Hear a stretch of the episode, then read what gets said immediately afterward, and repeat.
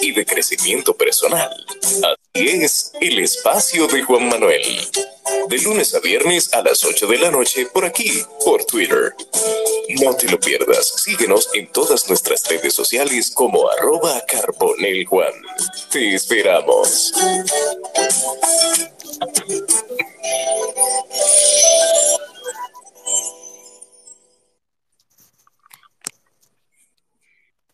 Buenas noches a todos, bienvenidos al primer espacio del 2023 con un tema muy interesante y que yo considero que debe de ser materia de estudio, Frinet, en colegios, universidades y colocarlo como una prioridad nacional.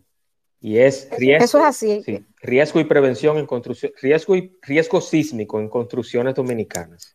Riesgo y prevención sísmica en construcciones dominicanas con la ingeniera Frinet Muñoz, eh, reitero, Frinet, yo quiero que antes de iniciar me dé tu opinión de que eso debe hacerse bajo una ley, de que todo el mundo tenga a mano el protocolo, un silbato para, en caso de estar sepultado y todo lo que conlleva una preparación como países del primero o segundo mundo que ya mencionamos anteriormente. Bienvenida, Frinet. Gracias, muy buenas noches. Juan, gracias por la oportunidad. Y realmente yo veo más este tema de, conferencias y charlas como un tema social, como un aporte social, porque como tú bien dices, la mayoría de los países desarrollados y que tienen un, un alto expertise en el tema sísmico, tienen protocolos establecidos por ley. Esos protocolos indican qué va a hacer las, qué van a hacer las personas, los ciudadanos de ese país ante una amenaza sísmica, cosa que no ocurre en este país, lamentablemente. Y entonces es un tema que depende mucho, como estábamos hablando al inicio, eh, antes de comenzar el espacio, de educación. Eh, por ejemplo, en las universidades, eh, yo soy profesora, como te dije, de ingeniería sísmica, sismo resistente en la Universidad Tecnológica INTEC, pero propiamente el riesgo y la prevención sísmica deberían de darse no solo en las universidades, sino en las escuelas, como una materia o una asignatura eh, como ética, como religión, que realmente no vamos a hablar de que, de que van a se van a realizar, eh, vamos a salir científicos eh, del tema sísmico, pero vamos a tener todas y cada una de, de las normas y leyes que rigen cómo tú debes de comportar, eh, comportarte antes, durante y después de un evento telúrico importante en cualquier país, y más este, que es un, un país eminentemente con alta sismicidad. Así es, así es, Frinet. Y recordar, recordar eh, que estamos rodeados de fallas. Exacto, eso, o sea, yo, lo voy a, eso, sola... eso yo lo voy a recalcar eh, sí. bastante que no son solamente huracanes, porque aquí la gente piensa, o algunas personas piensan que de, de junio a noviembre, ah, no, los huracanes, vamos a comprar eh, eh, velas, planchas de playbook, planchas de playbook, velas, que, que ir corriendo al supermercado cuando anuncia un huracán y comprar comida que, que, ni siquiera te vas a comer. Exacto. Y luego, y luego se utiliza, pero qué bueno que, que se utiliza o que no se utiliza, porque no viene el fenómeno. Entonces, eso es, eso es básicamente riesgo y prevención sísmica en construcciones dominicanas, en el espacio, en el espacio de Juan Manuel, los que se están integrando recién. Si ustedes escuchan un perrito, es que él, él es fanático de mi espacio. En, a mí me va a pasar ende, igual en tal caso. Y por ende él quiere participación y yo como soy una persona democrática le doy su participación. antes de, antes de, yo quiero leer un poquito el, la hoja de vida de mi invitada que gozo y me atrevo a decir que gozo de su amistad. Somos amigos, no te atrevas a decir lo contrario. So, ah, ok, somos amigos y yo creo que es una persona con, a la cual yo aprecio, valoro como profesional y también quiero. La estima lo, es mutua. La, la, la, estima, la estima es mutua, yo sé que sí, yo sé que sí, Frinet, pero yo quiero leer un poquito de la hoja profesional de Frinet para que entiendan que es una persona con toda la capacidad para hablar del tema y con mucho peso y propiedad.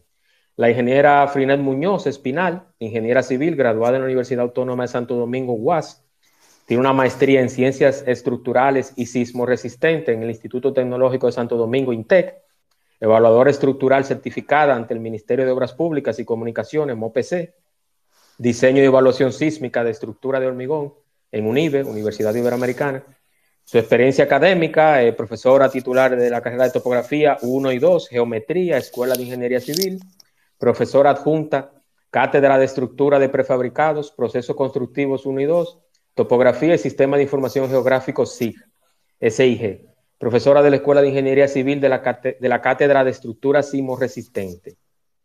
15 años de experiencia profesional, 5 años como ingeniera asistente en el departamento de proyectos, 8 años como directora de proyectos de una empresa dedicada a diseño estructural y control geométrico de proyectos.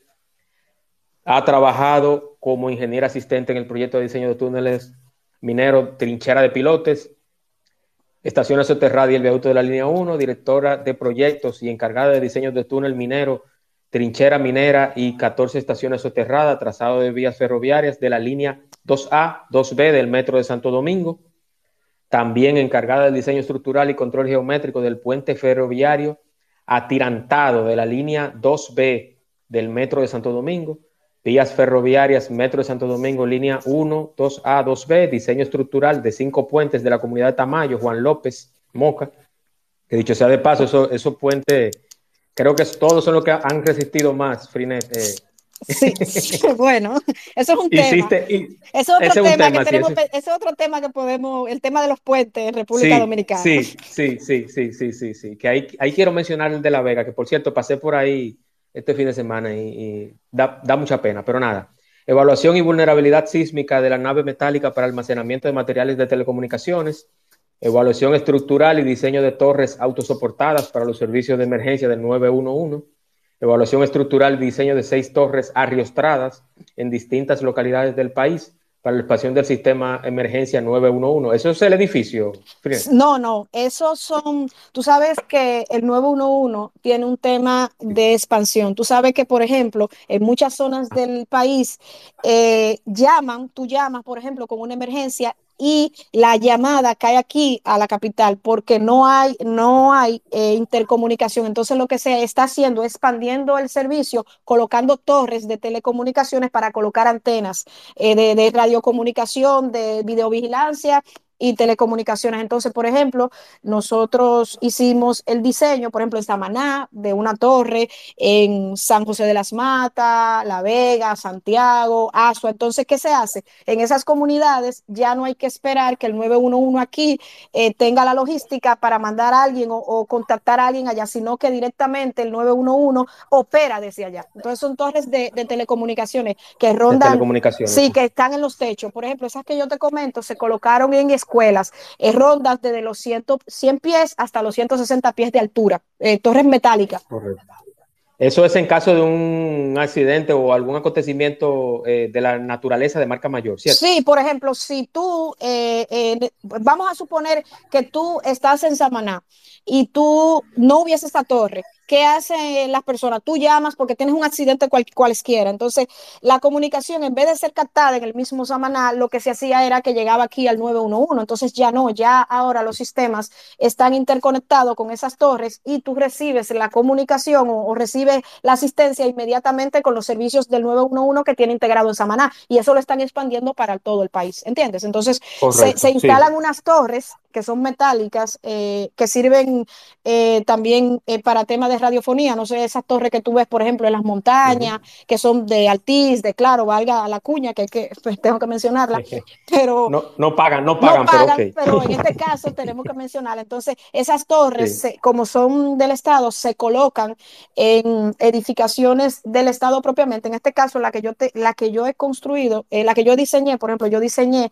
la del 911 en Santiago, el, el edificio principal, que es una torre de 90 metros y la de Puerto Plata, del 911 de Puerto Plata, que es autosoportada, de 60 metros de altura. Entonces las demás son arriostradas, colocadas con cables en, edificios como escuela, por ejemplo, y eso es para la expansión. Las otras dos son para la operación en cada una de esas comunidades. Sí, correcto. Eso para los que no saben o quieren tener una idea más clara, es, son especies de repetidores. Exacto, exacto. Correcto. Eh, buena la, descripción entonces, eh, ingeniera Frinet. Y ya para terminar con su hoja de vida, asesor y consultoría privada, actualmente dirige la empresa FMF Designs Construction Advance, dedicada al diseño estructural sismo resistente de obras como torres, estructuras metálicas, diseño de pavimentos, diseños de obras viales, diseños sanitarios, arquitectónicos, eléctricos, diseño de cimentaciones profundas, soluciones geotécnicas, reforzamiento estructural, así como el diseño y trazado de vías férreas, control geométrico, topográficos por medio de brigadas topográficas y construcción en general. Ahí que están los chelitos, señores. Sí, sí. hacer énfasis, hacer énfasis, que ahí que está el, ahí, ahí que está el moro de, la, de sí, Sí, Realización eso de, el, tema de, docencia, el tema de dar charlas, es algo que, yo hago como un tema de, aportar de alguna manera a la sociedad, pero desde eh, lo que nos mantenemos, como tú dices, es de hacer esas cosas privadas. Eso es correcto, eso es correcto. Entonces, asesor estructural de varias empresas en la que se encuentran Onitel, Cronos, Taller, de, de Proyectos, Sanesto y MG. Entonces, ustedes escucharon todo el expertise y y que tiene más carrera que Félix Sánchez, el ingeniero. Entonces, sí, somos jóvenes, no vamos a hablar de edad, espérate, Juan, no vamos a hablar exactamente. de edad, no hay que hablar de edad. No, para nada, no, para nada, para nada, para nada. Eh, eh, eh, la, como, como dicen a los artistas y a los peloteros, una joven promesa, el ingeniero. Exacto, vamos a decir que yo inicié a los 10 años a, hacer, a estudiar, para no hablar de, de, edad. Exactamente, exactamente. Dicho esto, entonces, va a ser una persona con total y absoluta fuerza de el tema y también con conocimiento. Pero antes de iniciar con el tema per se, Frinet, vamos a darle las gracias a los patrocinadores, a los que hacen posible y creen en, este pequeño y aburrido espacio. No, para nada. Eh, eh, los patrocinadores de este espacio, eh, el espacio de Juan Manuel en Twitter Spaces y también en Spotify. Estamos en Spotify como el espacio de Juan Manuel Podcast. Los 76 episodios están en Spotify como el espacio de Juan Manuel Podcast. Ahí lo van a escuchar todos, algunos íntegros, otros editados por tema de tiempo. Y el patrocinadores. Los patrocinadores son Estimularte, Centro de Desarrollo Integral, con los programas ILS, tienen base en el principio de neuroplasticidad. Estimularte en Santo Domingo en el 809-710-7028. Estimularte con la licenciada Pamela Benítez Federico Geraldino 85 en Santo Domingo. Trabajamos el retraso infantil, autismo en todos sus espectros, trastorno de la comunicación, déficit de atención, hiperactividad en los niños, dificultad de procesamiento sensorial, lenguaje, atención, lectura y escritura en Estimularte. Licenciada Pamela Benítez, certificada en España para todo el tema y el proceso ILS. También Express Wash aquí en Punta Cana, Express Wash justo al lado de Autorepuesto Montilla, en la avenida Barceló. Express Wash, lavado y detailing 100% ecológico. Y también, no se puede quedar, Sid Carbo Construction Group, SRL, todo en construcción. Sid Carbo Construction Group a nivel nacional, 829-926-7258. Sid Carbo Construction Group SRL. Y ahora, Frinet, este espacio es suyo, bienvenida. Gracias. Eh, antes de iniciar, como yo te comentaba, no quiero dejar de mencionar que como es un tema muy técnico, yo ya he tenido experiencia dando este tipo de conferencias, yo trato de hacerlo lo más interactivo posible. Yo voy a ir hablando, eh, Juan, no sé si, si las preguntas, eh, entiendo que se hacen después. Sí, yo tengo, varias, yo tengo varias preguntas. Lo que podemos hacer es lo siguiente, vamos a hacerlo de una manera como yo lo he hecho habitualmente, como lo hago habitualmente. Yo tengo un sinnúmero de preguntas que hemos eh, coordinado en conjunto. Entonces, yo te, haré, yo te hago las preguntas y luego esas mismas preguntas de los oyentes y las mías salen cuando desarrollamos el tema. ¿Te parece bien ah, así? Perfecto, perfecto, perfecto. Entonces, la primera pregunta y con la que yo quiero arrancar en fa, como decían los músicos del Combo Show de Johnny Ventura, es, desde tu punto de vista, Friden, ¿entiendes que la República Dominicana se encuentra en un peligro sísmico? Vamos a arrancar por ahí. Eminentemente. Eh, yo no quiero ser ave de mal agüero, pero nosotros tenemos actualmente 14 fallas activas. Aunque ustedes no lo crean, todos los días en República Dominicana, en la isla española, la tierra tiembla. Pero eso no es mal, como tú bien apuntaste, eso es liberando energía. Si eso no sucediera, incluso pueden ocurrir sismos importantes. Lo que sucede es que los sismos que han ocurrido o lo que ocurre diariamente son sismos de baja sismicidad o con poca intensidad, pero que está en un peligro sísmico inminente. Correcto, porque incluso más adelante yo le voy a explicar, nosotros estamos en una excedencia de que ocurra. Se supone que eh, según las probabilidades, entre el 2016 al 2026 debe de ocurrir un sismo importante en República Dominicana. Que, ojo, no queremos que suceda. Exacto, yo no quiero ser ave de mal agüero, pero la realidad es esa que tenemos. No, hay que decirlo porque tú sabes que hay personas que sufren de ser eh, papagayos o de o de no saber leer bien, no tienen lectura comprensiva, pero tampoco, exacto, pero tampoco escuchan bien. Ojo, este espacio no está incentivando ni quiere que pase nada catastrófico en el país. Juan. Pero, pero precisamente para, si eso llegase a pasar, ¿y me escuchas?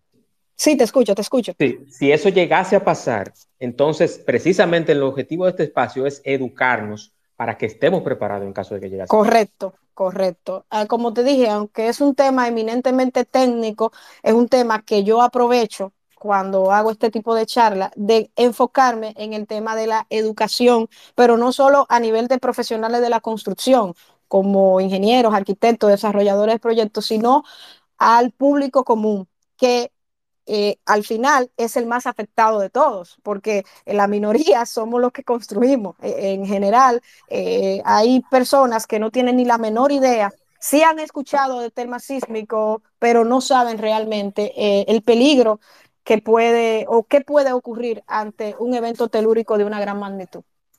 Así es, así es. Otra de las preguntas que tengo, Frinet, que entiendo yo que va en consonancia de ese mismo tema es, ¿Cuáles son los efectos o consecuencias más importantes de los terremotos? Mira, uno de los efectos más importantes que pueden ocurrir es un deslizamiento de tierra. Por ejemplo, en zonas donde tengamos un tema de suelo eminentemente arcilloso con una poca capacidad geotécnica.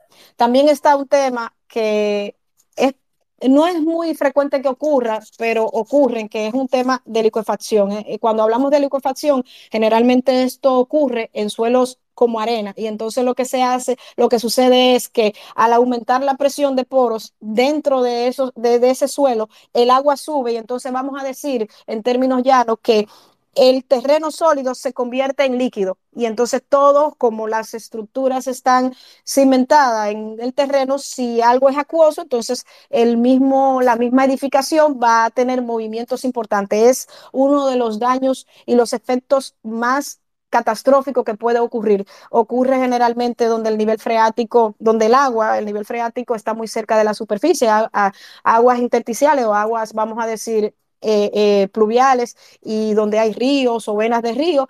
Y también es tema que no es menos importante, los tsunamis. Esos ocurren cuando el hipocentro del, del sismo ocurre en el mar y entonces ocurren grandes olas, hay unos movimientos importantes y entonces eh, llega a la, a la, superficie o donde, o donde, hay, eh, donde está la tierra. Y están las fallas estructurales que ya eminentemente ocurren en las edificaciones. Esos son eh, los elementos o, o los cuatro, las cuatro consecuencias importantes que eminentemente ni lo podemos predecir, pero podemos asegurarnos. Exactamente. Y cabe resaltar que ese, ese tsunami no es como el del 98, que se avisó que, había, que venía un maremoto. Y se, y se armó, se armó el, el, el, el, desastre aquí. Bueno, es para poner un poquito un punto jocoso ahí en ese tema. Sí, sí, sí.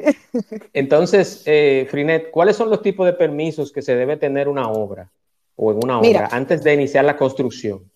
Mira, hay un tema, porque la mayoría de los propietarios o las personas que van a desarrollar un proyecto habitacional, un proyecto nave industrial, pocas personas conocen la permisología que tú tienes que tener antes de iniciar un proceso de construcción en República Dominicana. Y por ello, la mayoría o una gran parte de las edificaciones, tantos eh, eh, las edificaciones privadas, vamos a decir, porque para las públicas aplica otro, otro, otro, protocolo, eh, la gente conoce. La mayoría de, de los propietarios, dueños de edificaciones se enteran Juan, que necesitan un permiso cuando van al banco y el banco le pide que si tienen documentos que avalen esa construcción. Entonces, cuando van a pedir un préstamo, cuando van a vender, ay, yo necesito esto. O sea, no hay tampoco un sistema de información que el cliente, el, propietario, muchos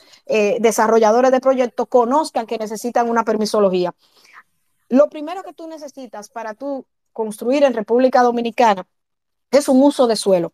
Un uso de suelo es un permiso que te da el ayuntamiento local donde tú estés construyendo. Entonces ahí eh, te indica qué tipo de edificación tú vas a construir. Tú tienes que entregar unos planos arquitectónicos, unos planos sanitarios y todo el tema de, de, de, eh, cantidad de habitantes, si es un negocio, si es una bomba de combustible, si es un hospital, eh, el uso que tú le vas a dar.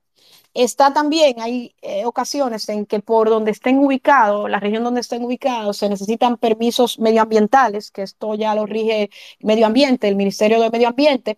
Están eh, proyectos turísticos, por ejemplo, en la zona de, de, allá donde tú vives, en Punta Cana, que se necesitan unos permisos de turismo. Y finalmente, cuando tú tienes ya esos tres permisos, entonces tú necesitas una licencia de construcción una licencia de construcción.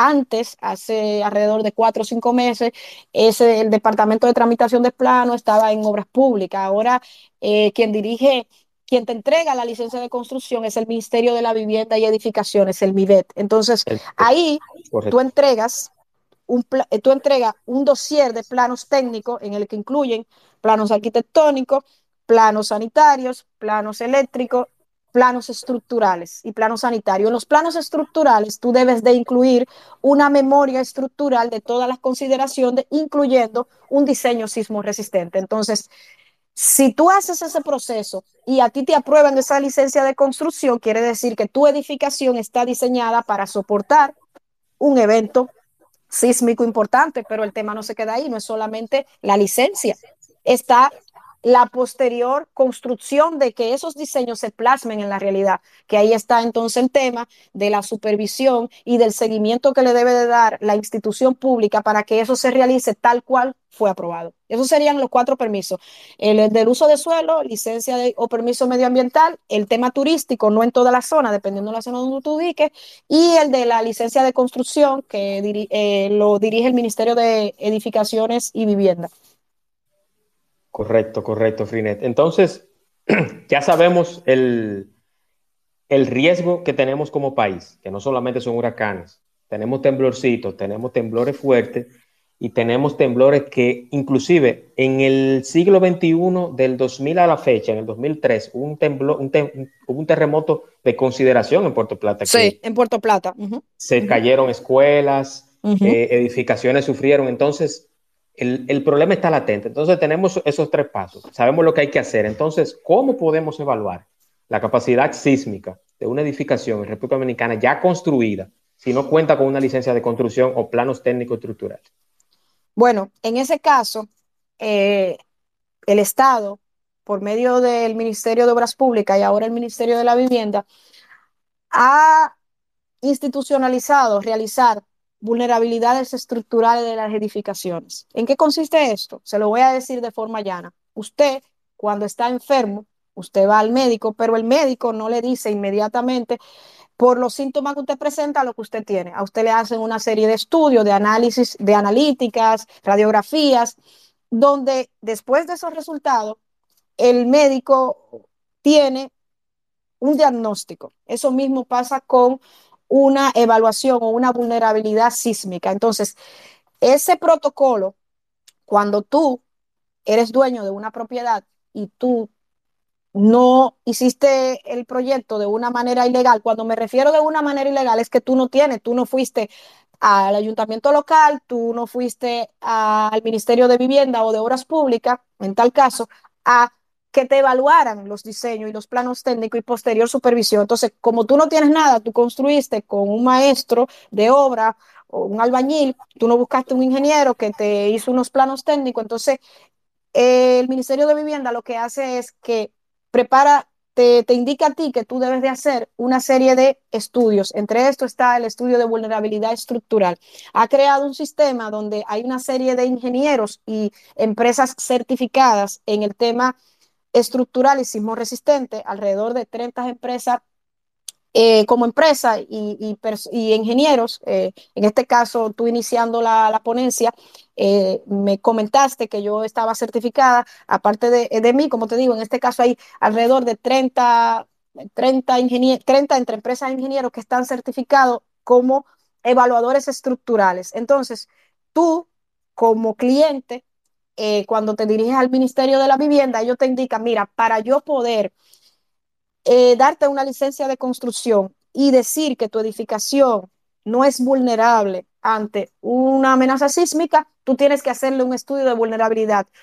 En la página del Ministerio de Obras Públicas, ahora en el Ministerio de la Vivienda, hay un listado donde esos ingenieros y empresas eh, de diseño estructural hacen una evaluación. ¿Cómo la hacen? Asimismo, como nosotros, como, como humanos, eh, no hacemos una serie de estudios. Nosotros extraemos eh, muestras, eh, probetas eh, de, de, hormigón, utilizamos radiografía para ver la disposición de los aceros y en conclusión, nosotros analizamos y modelizamos la estructura tal cual está.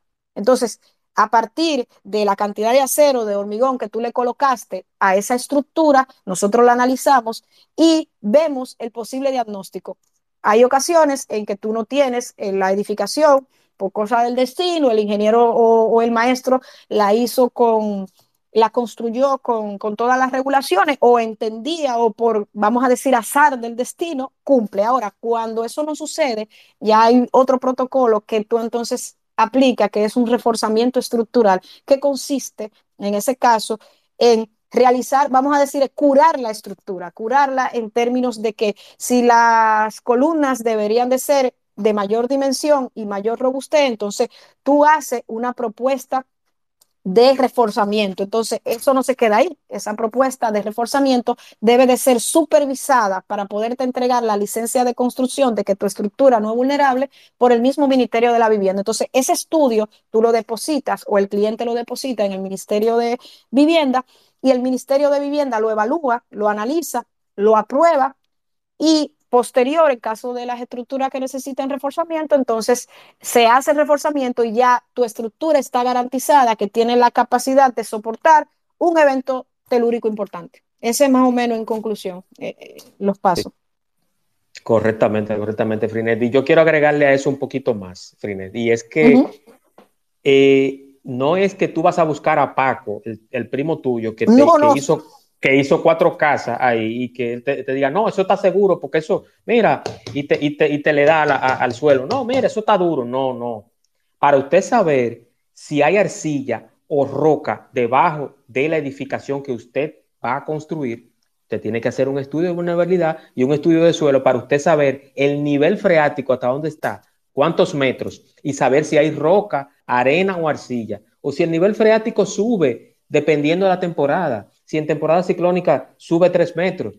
Y un sinnúmero de cosas que hay que considerar. No es construir por construir. Yo aquí Correcto. donde vivo, yo aquí donde vivo, estamos sobre suelo porque el 99.9% del, del terreno aquí en Punta Cana es rocoso. Yo, en teoría, estoy más seguro que en muchas zonas del país, pero aún así, si tiembla, yo lo voy a sentir. Entonces, Exactamente. Sí, entonces yo quiero que tengamos eso claro no, ay, eso es mucho papeles, ay, no. Entonces, usted hace eso sin papeles, construye la casa, la termina, pasan cinco navidades, seis navidades, siete, pero un día, en un año X, viene el temblor, se mueren todos y ahí pasó el evento. Estoy siendo trágico, pero es la realidad. Sí, a veces cuando yo hago este tipo de, de explico el tema, siempre la gente eh, eh, me ve como extremista, pero es que, es que cuando tú tienes el conocimiento de un peligro inminente que va a suceder, ya tú sabes la posible consecuencia. Y vuelvo y les digo, no hay forma humana, no hay técnica. Una de las, de, de las ciencias en temas de, de, de avance que no ha tenido, no ha podido predecir, es la, la, ingeniería sísmica. Hay algunos, hemos hecho algunos pininos, pero en términos concretos no hay forma, yo no tengo otra manera de explicarle, de que usted, yo, yo, como ingeniera en ciencias estructurales y sismos resistentes, yo no le puedo decir que mañana va a ocurrir un sismo, no puedo, pero sí le puedo decir, sin temor a equivocarme, que si ocurre un sismo de magnitud importante y su edificación no está preparada, va a sufrir lo menos que puede sufrir son daños considerables económicos, por no decir daños catastróficos hasta pérdidas humanas. Eso sí yo se lo puedo decir, eh, eh, no es pareciendo extremista, sino real. Sí, es la realidad y, además de eso, sin echarle la culpa a nadie y tampoco politizar el tema, pero no ha habido una voluntad, no ha habido una voluntad de los gobiernos, incluyo a este, que, que sí han, han, hecho mejoras, pero muy mínimas, pero no ha habido una voluntad, incluyendo los anteriores y el anterior y el anterior, de que aquí se haga, como yo digo, o sea, lo que yo quiero y creo que aquí debe de hacerse es una ley nacional de logística y prevención y que se aplique y que, se, aplique. Que, que, sea por ley, que sea por ley. Si tiene que hacer el presidente por un decreto, que lo haga, pero aquí debe de haber una ley, una ley que se instruya a los niños desde que están en la primaria. Usted tiene que ponerse en esta fila, no pueden salir corriendo, tienen que tener un silbato. El silbato debe de ser por cada persona, un silbato de acero inoxidable. O sea, debe de haber una consideración y un protocolo estudiado y comparado con otros países para prevención y riesgo de sismos. Es una, opinión de, es una opinión de Juan Manuel. No, no, eh, y está correcta. Yo siempre al final, eh, eh, siempre propongo más o menos algo muy parecido a lo que tú a lo que tú estás diciendo, porque al final vuelvo y te digo, nosotros tenemos un reglamento sísmico. Óyeme, los mismos muchos ingenieros y, y, arquitectos y desarrolladores de proyectos no conocen que aquí hay un reglamento sísmico que debe de aplicarse, que está por ley.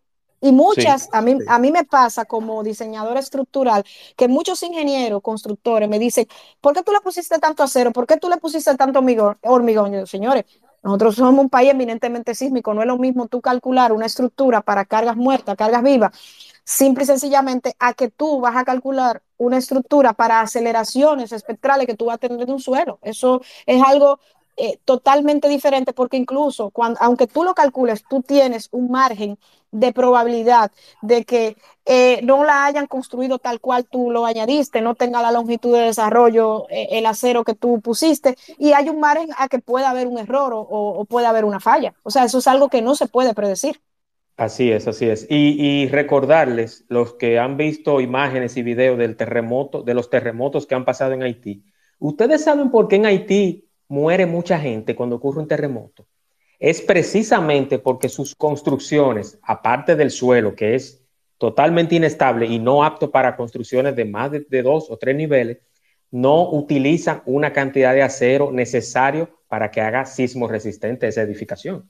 ¿O me equivoco, ingeniero? No, correcto. Si tú ves las fotografías de que sucedieron en, en, los sismos más importantes que han ocurrido en Haití, tú ves el hormigón y el hormigón se fractura cuando ocurre una, una falla, un colapso, y tú ves que dentro del hormigón casi no hay acero. Y entonces, uno de los elementos, eh, por eso llamamos que el hormigón armado ha sido la combinación perfecta, porque lo que no tiene el hormigón, que trabaja muy bien a compresión, lo compensa a flexión el acero. Entonces, la mayoría de esas construcciones, si tú ves la fotografía, no tienen eh, prácticamente eh, barras de refuerzo y por eso entonces sucede el, el colapso en las estructuras. Eso es correcto. Entonces en Haití por eso hay esa cantidad de muertos y, por eso en el 85, en Ciudad de México y en, las, y en las provincias o pueblos aledaños a Ciudad de México, que me parece que en el 85 el epicentro fue en Ciudad de México o en el DF. En el DF, en el DF, en el DF. En, el, en ese entonces era el DF. Por eso hubo esa cantidad también, porque no estaba desarrollado y la norma aparte, incluyendo los eh, movimientos de rescate. Por ejemplo, los topos se crearon a partir del 85. Correcto, correcto. Se crearon a partir del 85 y las normas en México de construcción sismo resistente y con un protocolo y una logística mayor, larga, que ahora en la actualidad ellos se quejan. Algunos la han violado, otros no la pueden violar, pero precisamente es por eso, porque México está en la falla de la línea de fuego, donde está Perú y otros países. Entonces, constantemente hay temblores de magnitud, hay temblores considerables. Lo, que pasa... sí, adelante, adelante. No, no, no, no, continúa, continúa, disculpa. No, no, eh, la, otra pregunta que te iba a hacer, pero eh, continúa la idea y luego te hago la pregunta que tengo. Ok, que lo que te, de, que lo que te decía con el tema del, del riesgo sísmico es que el riesgo sísmico va a depender del tamaño, de la distribución y del desarrollo económico que tenga una población en específico. O sea, el establecimiento de tú decir que una zona está en peligro o no, generalmente lo causa por la preparación, el, el, riesgo sísmico de un país depende también del grado de preparación o de respuesta que tenga la población. Y ahí viene lo que tú dices de México, de las medidas, tanto a nivel estatal como privado, que tomen eh, las personas ante eh, la ocurrencia de un terremoto. También está que el riesgo aumenta. Mientras más desarrollo tú tienes, por ejemplo, el, uno de los sismos más importantes ocurrió en el 1946. Ese es el sismo, porque en el 2003 ocurrió, pero fue focalizado en Puerto Plata. Pero uno de los sismos que se pueden considerar de mayor magnitud ocurrió en 1946, que fue Matancita, que, que borró prácticamente esa población.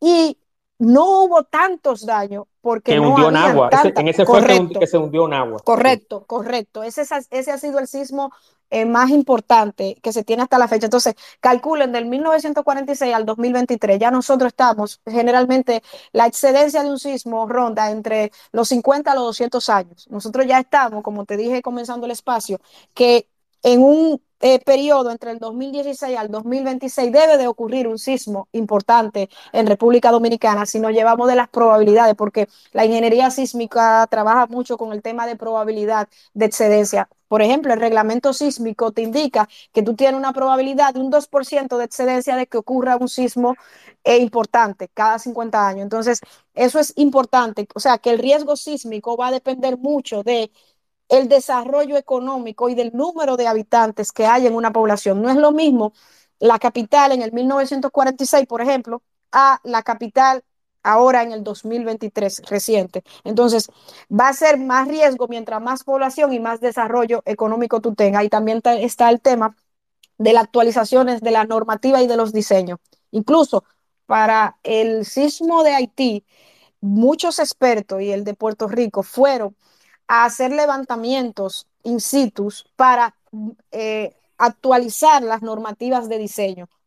Eh, cada cierto tiempo los países que tienen amenaza sísmica mejoran sus reglamentos, porque los reglamentos, tanto de diseño estructural como sísmico, siempre tienen nuevas eh, actualizaciones para tú evaluar. Entonces, no es lo mismo tú evaluar una, una estructura con una normativa de hace 30 años a que tú la tengas actualizada con coeficientes más reales y aplicando más tecnología, por ejemplo, uso de GPS, que se puede utilizar para ver los movimientos, acelerogramas, eh, eh, sismógrafos, o sea, son una serie de, de, de, de, elementos que tú puedes ir incursionando y agregándoselo a las normativas, ¿entiendes? Yo creo, si mal, si mal no recuerdo, Frinet, que el único uh -huh. sismógrafo que tenemos aquí de, de consideración es el, el UAS, de la UAS. El de la UAS. El señores, se, se, señores, es increíble. Yo creo que la, eh, la, Ciudad de México tiene que tener algunos 10 sismógrafos y en cada provincia o pueblo de México. O sea, no es un asunto de que, de que yo, de que Juan Manuel está criticando a República Dominicana, no. Es que no podemos esperar que pase como pasó en México, que hubo miles de muertos y se cambió la regulación para construcción y se hizo toda una logística para prevención y riesgo de sismos. No, no, no tenemos que esperar que aquí mueran 50 mil, 90 mil, 100 mil, 200 mil, 300 mil personas. Es ya, o sea, debe de hacerse una ley. Y yo, incluyendo en espacio que lo he hecho con Don Osiris de León, Frinet, lo he uh -huh. dicho, que qué es lo que hay que hacer. Hay que coger Plaza de la Bandera, hay que eh, ir al Palacio, o sea, lo que sea que haya que hacer, porque, vuelvo y digo, solamente nos preparamos y se hace toda una logística que está bien y estoy de acuerdo con la temporada de huracanes, pero tenemos un enemigo silencioso que estalla sin avisar. Yo considero al terremoto como un ladrón, Frinet. Sí, porque es que no hay otra forma de explicar. Eso es una, una, una definición bastante cercana a lo que, a lo que tú puedes. Porque, por ejemplo, un, una tormenta, como tú bien dijiste, ¿cuánto tiempo tú duras anunciando una tormenta? El que no se prepare es porque no quiere, pero un sismo, yo, o sea, los expertos, los países, Japón, Chile, México, no tienen manera de poder predecir cuándo va a ocurrir. Lo único que hay es prevención. ¿Cómo tú puedes sí. prevenir una buena construcción, un buen diseño y posterior construcción sismo resistente? Esa es una de las de, de, de, de, los grandes retos que tiene la ingeniería sísmica. Estimar las características del movimiento del suelo en el lugar donde está la estructura y estimar las demandas a las que va a someter, porque hay algo que ustedes tienen que entender en el, el público en general, es que cuando tú hablas de sismo, es un movimiento, es una aceleración. Nosotros, los diseñadores estructurales sismo resistentes, lo traducimos a una fuerza y hacemos una serie de análisis y consideraciones que al final son hipótesis que están muy cercanos a la realidad porque están basados en estudios y en eh, eh, evaluaciones y actualizaciones y códigos y reglamentos sísmicos. Pero la realidad es que si tú estás en un sitio y el piso se mueve, tú te vas a mover. Esa es la única explicación que tú tienes de cómo se traduce un movimiento telúrico de un suelo a una estructura. Se va a mover y se va a mover en mayor o menor intensidad dependiendo la robustez estructural a la que tú la hayas diseñado y posterior construido. Ese es el término de, de robustez estructural. Es un término eh, muy conocido en la ingeniería sísmica y se refiere a la insensibilidad que tiene la estructura en que falle. O sea, cuando tú dices, mira, yo hice una, una estructura lo suficientemente robusta que al llegar la amenaza sísmica, ella puede soportar y está diseñada y construida para evitar la propagación del daño, ya sea local o el propio colapso de la estructura. Así ¿Entiendes? es, y, y, recordar correctamente, correctamente, y recordar que los movimientos telúricos ocurren de manera vertical y horizontal, o sea, Correcto. Hay, hay movimientos que son horizontales, y hay movimientos que son verticales. O sea, y recordar también, señores, que la Tierra es como nosotros, como los seres humanos. El ser humano, el Juan Manuel de hace 20 años, no el mismo Juan Manuel de ahora. Exacto. O sea, va cambiando, la Tierra va cambiando, los mares se van alejando, van tomando su territorio. Recuerden que los glaciares, se, los glaciares se están, glaciares se están derritiendo. Hay zonas, hay zonas que se están derritiendo y cuando se derriten, se rompe el proceso biológico de la Tierra. Entonces, todo eso provoca tsunamis, más huracanes, más terremotos. Entonces, aparte de que ya hay una campaña ecológica consciente que países del primer mundo y del G7 y del G20 y del G8 lo, la están tomando en cuenta, también nosotros tenemos que prepararnos porque los terremotos no tienen bandera, no tienen frontera, señores. Eso es así. Y, y, una, eh, eh, un tema que, que, hay que tener claro, por ejemplo, es conocer cuando tú hablas de falla o cuando, uh, cuando hay una ruptura de falla. Hay muchos aspectos que la gente eh, escucha decir que hubo un hipocentro, que dónde está el epicentro. Miren, cuando ocurre una ruptura de una falla, un sismo no es más que tú tienes algo compacto y está quebrado en un sitio, a eso se le llama falla, hay una ruptura. Entonces, do, cuando tú tienes una superficie de falla, es el plano donde se desplaza todo el terremoto a nivel de planta. Entonces, cuando tú le llamas foco o hipocentro, es donde está la génesis de, de, de, del sismo. Generalmente, eso puede ocurrir en la superficie o hasta 700 kilómetros, es lo que nosotros consideramos que ocurre un sismo. Entonces, ese foco más o menos está discretizado. Si ocurre cerca de la superficie, a menos de 60 kilómetros, entonces nosotros hablamos que es un sismo superficial y causa mucho daño. Cuando, Así por ejemplo, es. está entre 60 a 300 kilómetros, es una profundidad o un foco intermedio. Y finalmente ya entre 300 y 700, nosotros hablamos de eh, un foco profundo. Pero eso no quiere decir, por ejemplo, como ocurrió en Puerto Rico. En Puerto Rico no fue un sismo con un foco o con una magnitud importante, pero ¿qué sucedió? Ocurrió debajo de la ciudad. Entonces, al estar cerca de la ciudad, la intensidad es más, porque puede ocurrir, por ejemplo, eh, cerca, lejos, con una intensidad mucho mayor, pero no afectar tanto porque las ondas expansivas no llegan a la, a la, ciudad. Esos son elementos. Por ejemplo, también hay que tener en cuenta los deslizamientos entre dos placas. Eh, pueden haber desplazamiento de milímetros, pero pueden haber me eh, de metros. Por ejemplo, en Chile en 1960 hubo un deslizamiento de 20 metros entre una placa y otra. O sea, se formó un hueco de 20 metros, para que ustedes tengan una idea. Ese fue el terremoto de 9. Sí, de 9.2 más o menos. Entonces, para que ustedes tengan una idea de lo que son 20 metros eh, común, su casa generalmente tiene de altura entre el piso y, la losa o el techo dos metros y medio. Entonces, eh, háganse la idea eso más o menos eh, 10 veces, 9 veces, 8 veces. Ya ustedes saben el tamaño del cráter que se formó entre una falla y otra. Eso es, eh, a nivel físico, a nivel físico hay una combinación de, factores de masa, por presión y todo eso. Resultará, resultará difícil, pero no lo es. O sea, es para usted, para que ustedes entiendan. Mientras más alta la intensidad y más bajito es la profundidad, peores son las consecuencias, señor. Correcto. Para que tengan claro. Porque el reto de, de, los terremotos también, y en el tema del diseño y construcción, es resistir terremoto, pero eso implica un costo económico importante. O sea, nosotros los diseñadores estructurales hicimos resistentes, tenemos como una balanza entre hasta qué punto nosotros podemos diseñar y construir estructuras que sean económicamente factibles para que el cliente pueda realizarla, porque tú no haces nada con construir una edificación que te va a resistir un sismo de magnitud 10 cuando nunca va a ocurrir por tema de probabilidad en República Dominicana o cuando va a ocurrir entre 50 y 200 años. Ya, por ejemplo, los huesos de nosotros van a servir para esparcirlo en el jardín. Entonces, es un tema de, vamos a decir, de, de, una, eh, eh, de equilibrar, de un equilibrio entre a realizar un buen, un buen diseño o también, como yo siempre digo, tener posibles o probables eh, eh, daños, pero daños imperceptibles. Por ejemplo,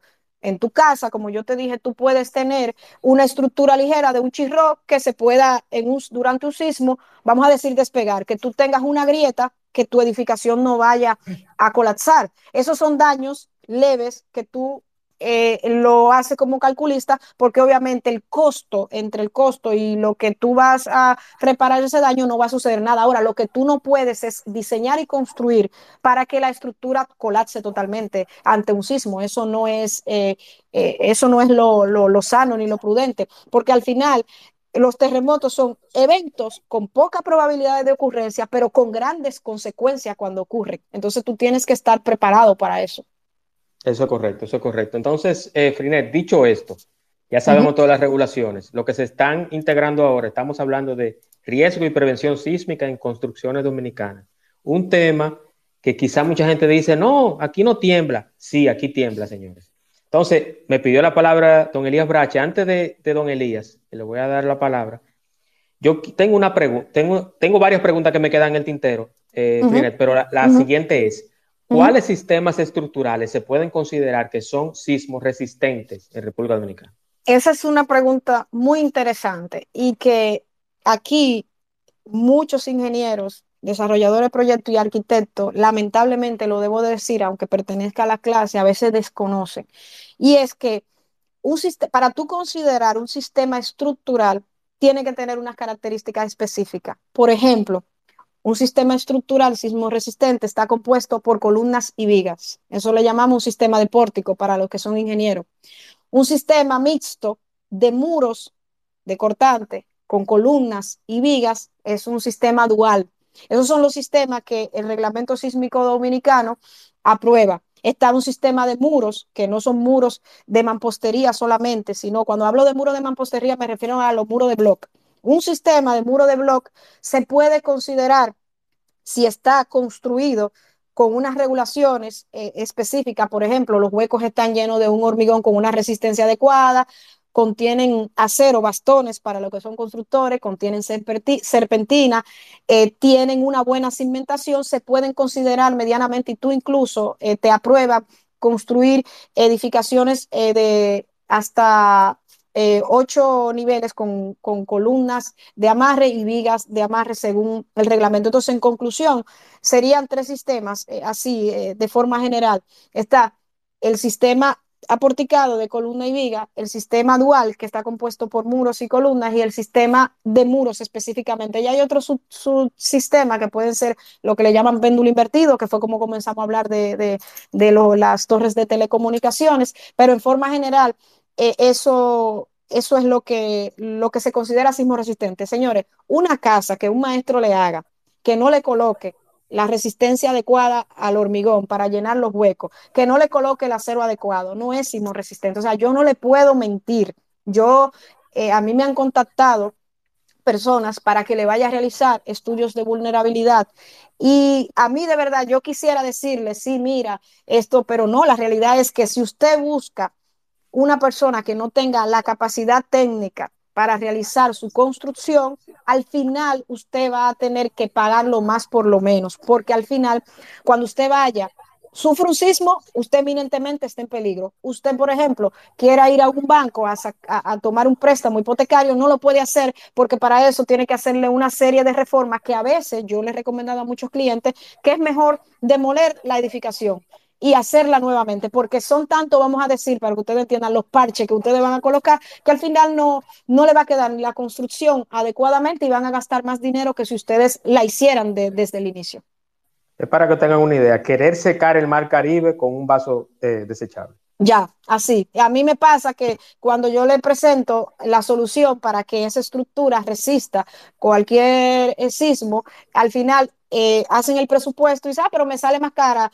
yo prefiero, me ha pasado, edificaciones que la, la, tienen que demoler porque al final yo te puedo dar una solución estructural, pero es tan compleja y tan costosa y, y tan complicada de realizar que no es porque yo quiera, sino es las condiciones in situ existentes que tú tienes en, en, tu construcción. Y al final entonces tú te ahorraste una supervisión técnica de un ingeniero un arquitecto que, eh, que te iba a hacer unos planos que, te podría costar un cuarto de lo que tú vas a tener que pagar ahora. Entonces, al final, yo le digo al cliente, aunque te digo, Juan, y a, todos ustedes, a mí me conviene en el sentido porque yo hago evaluaciones estructurales, pero al final tú te complicas tanto que yo le digo, miren, yo prefiero y le aconsejo de una manera sana, gratis, que construyan su edificación desde cero y que no hagan una vulnerabilidad estructural, porque una construcción desde cero, tú simplemente tienes que demostrar lo que tú vas a hacer ahora.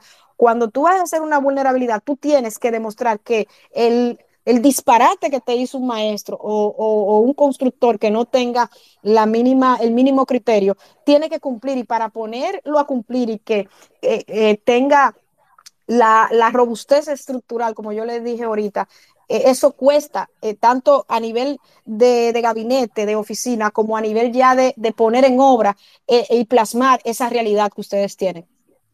Eso es correcto, eso es correcto. Para que usted tenga una idea, yo he dado como 15 viajes aquí al nivel de Punta Cana y se están construyendo edificios, edificios de apartamentos de cinco niveles. Para que tengan una idea. Adelante, don Elías, bienvenido. Gracias, Juan, y gracias, Frinet. Un placer, Elías. El placer es mío. Gracias por tus orientaciones. Eh, dos preguntitas y, rápidas. ¿Existe un terreno donde no se puede construir? Esa es una.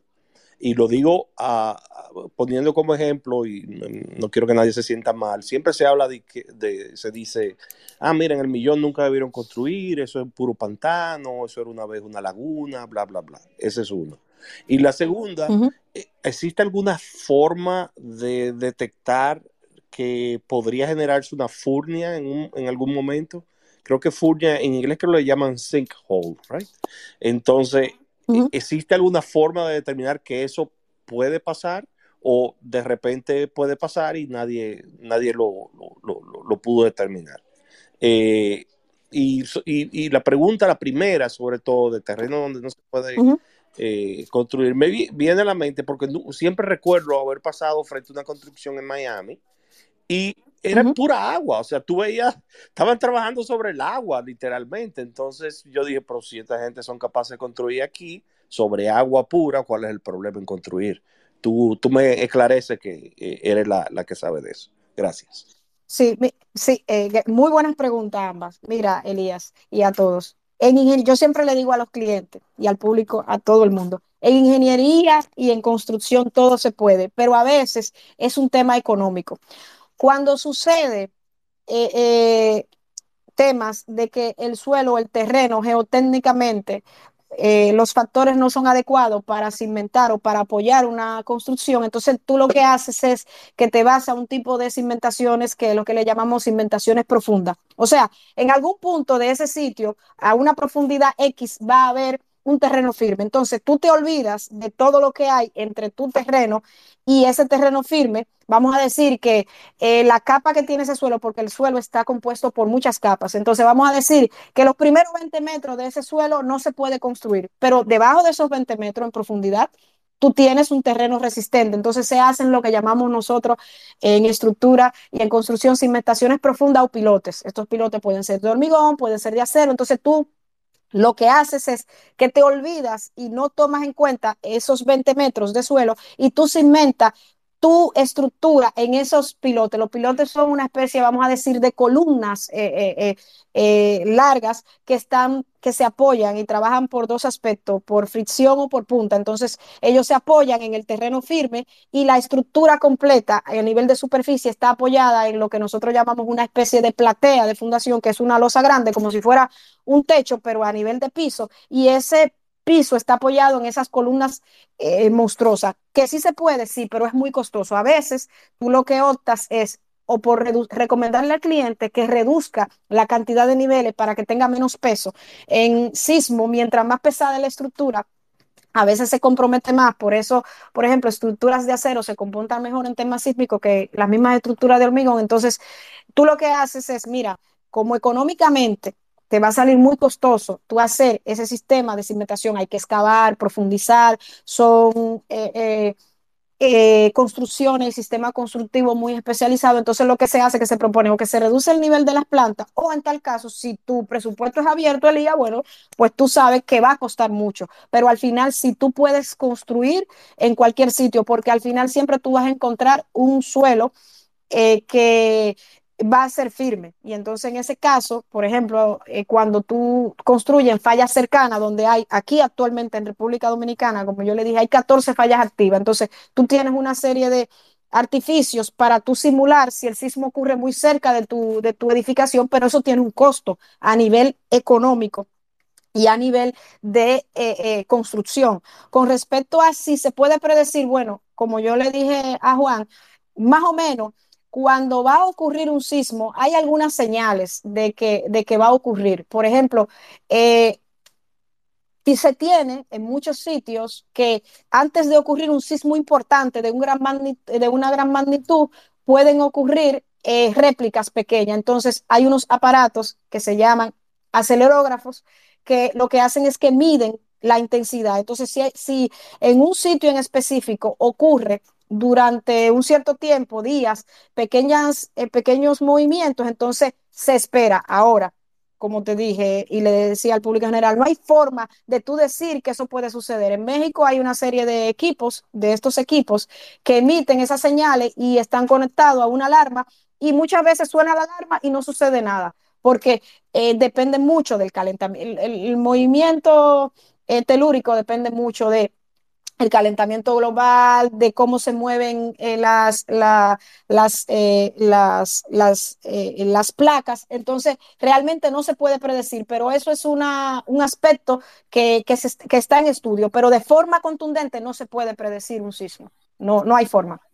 Así es. Antes de pasar al empoderado que me pidió la palabra, hay un, una experiencia muy interesante de cómo se construyó Dubai. Dubai se hizo sobre exacto, Ya, eso era un ejemplo que yo iba a poner, exacto.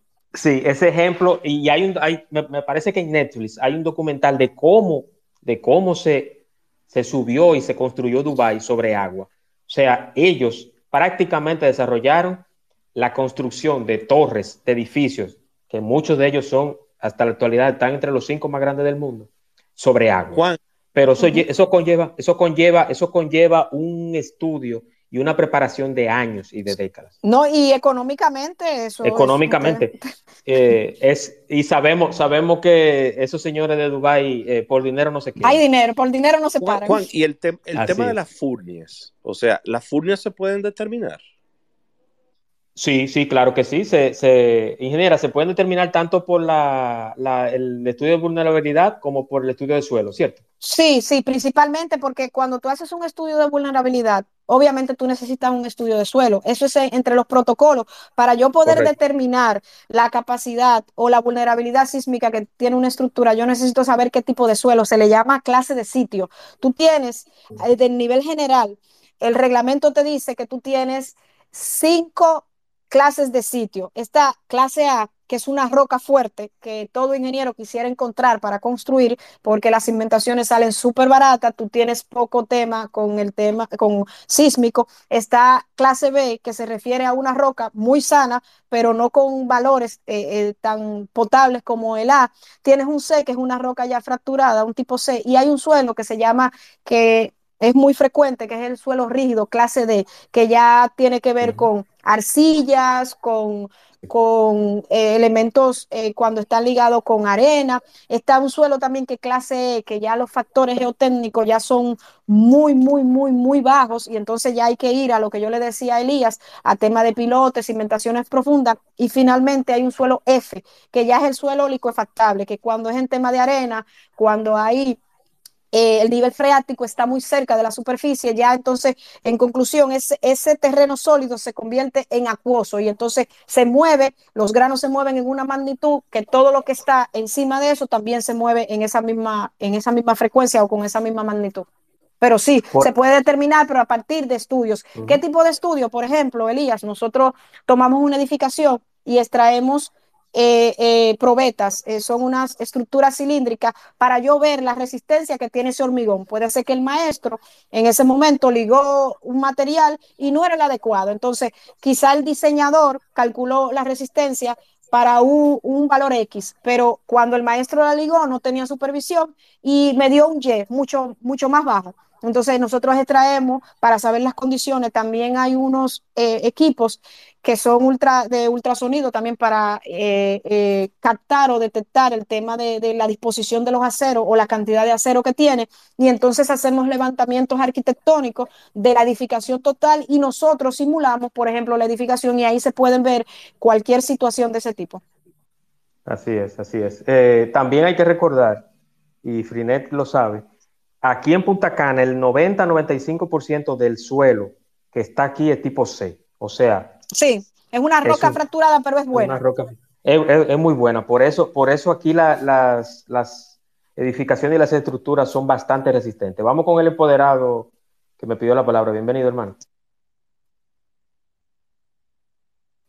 Hola. Empoderado, Casanova. Desmutea tu micrófono. Parece que no está disponible. Entonces, en lo que vuelve el señor empoderado, Frinet, tengo sí. otras preguntas. Hay algo que, que antes de las sí, preguntas sí. Yo, Adelante, que, yo, quería, yo, quería recalcar. Miren, por ejemplo, cuando ocurrió el sismo en el 2010 en, en Haití, eh, hubo un, un estudioso de los temas que tiene una frase muy famosa en ingeniería sísmica, que él dice que si él tuviera que hacer, o él hubiese tenido que hacer una apuesta, él hubiera apostado que el primer terremoto se habría producido en el norte de la República Dominicana. ¿Por qué? Porque la falla que ha ocurrido, los dos sismos importantes en, en Haití, cruza la República Dominicana. Nosotros tenemos 14 fallas activas, activa totalmente, como yo les dije. Entonces, esa falla eh, eh, septentrional que queda en la zona norte, porque hay que aclarar algo, la isla española está dividida en dos grandes zonas, que es zona 1 y zona 2. Zona 1 se refiere a alta sismicidad, donde hay más falla y donde la actividad sísmica es mucho más... Eh, importante y la que, que, generalmente es en la zona norte de, República Dominicana.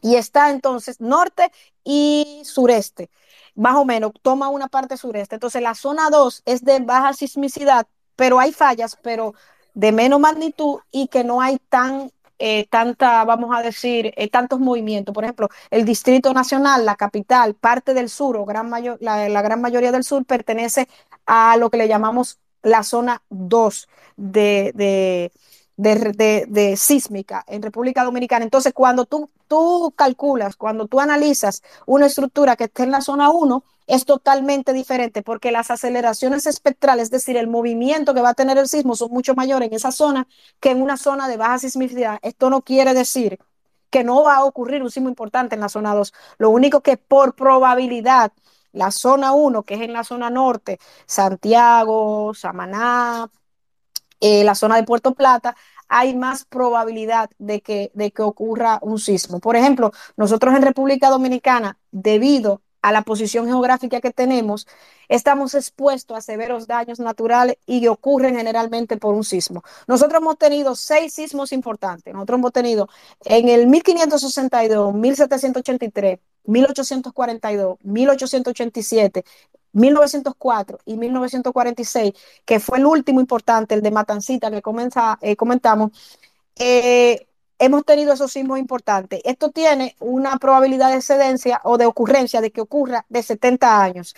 Generalmente, en cada uno de esos sismos, como no teníamos unos registros importantes, vamos a decir, quizás como ahora, no tanto, porque tampoco tenemos una eh, gran tecnología, como tú bien apuntaste, nosotros el único equipo así importante que tenemos es el, el de la UAS, pero en esos momentos hubo destrucción de muchas, eh, eh, de muchos eh, eh, pueblos y grandes daños, porque eh, cuando el sismo sucede, ya no va, no es que no vuelve a suceder, ocurren réplicas. Y si ya tú tienes una estructura que ha sido dañada o que ha sufrido, vamos a decir, algún, algún daño, y vuelve a ocurrir una réplica o está resentida, vamos a decir, entonces puede puede tener daños colaterales y a veces hay réplicas que pueden ser más eh, eh, eh, catastrófica que el mismo sismo, porque la estructura se resiente, pero con el constante movimiento que pueden durar días, ahí hay réplicas que duran 40, 50 días entre un, en un sitio y otro, entonces se resiente más la estructura. En Puerto Rico, cuando ocurrió el terremoto reciente de, de, consideración, duró meses temblando. Meses. Exacto, exactamente. Entonces, eh, mira, eh, en el tema sísmico en, en, República Dominicana hay algunos aspectos relevantes que nosotros no podemos esconder y que es la realidad y que yo lo he trabajado y lo he investigado. Lo primero es que hay poca supervisión a nivel estatal de las construcciones privadas y públicas. O sea, tú sabes bien como constructor que cuando tú vas y depositas un proyecto para la, eh, eh, la verificación, tú tienes a veces que durar meses para que te vayan a supervisar el trabajo. O sea, es un tema también económico de invertir en el aspecto de prevención. El tema de las construcciones ilegales. Señores, yo no voy a decir por ciento, pero la mayoría de las construcciones que se hacen en este país son ilegales. Cuando me refiero a ilegales es que no tienen ningún documento que avale un diseño y posterior construcción ni que están ni siquiera realizadas por una persona con un S4, un ingeniero o un arquitecto que, que tenga un S4 o un CODIA. No tienen permisos, no tienen licencias y no están aprobadas por ninguno de los ministerios, ni medio ambiente, ni el ayuntamiento local, ni, ni el Ministerio de la Vivienda. Hay otro tema, que es la falta de concientización entre los profesionales de la construcción. Generalmente, los mismos ingenieros constructores no quieren contratar un diseñador estructural y tengo esa queja. Yo soy ingeniera, eh, hay una parte de mi empresa que también construye, pero hay muchos ingenieros que no quieren pagar un diseño estructural porque entienden que es un dinero que se pueden ahorrar, porque la, muchos dicen, bueno, yo coloco un maestro y me, y me pone ahí un acero. Señor, ese, ese maestro usted mismo no tiene una especialización. Si usted me dijera a mí que aquí no hubiera un tema sísmico, yo le dijera, bueno, usted puede calcular con lo que le enseñaron en la universidad, pero para usted tener un diseño sismo resistente, tiene obligatoriamente que contratar a un diseñador estructural para que le elabore unos planos técnicos en sus obras. Hay otro tema que también es el desconocimiento sobre el tema sísmico en la población común. Señores, la mayoría de las veces usted le dice a una gente, mira, hay que hacer protocolos de, de, sísmico. Ah, que para qué vamos a perder el tiempo. En países eh, donde el tema eh, eh, sísmico es, importante y, la,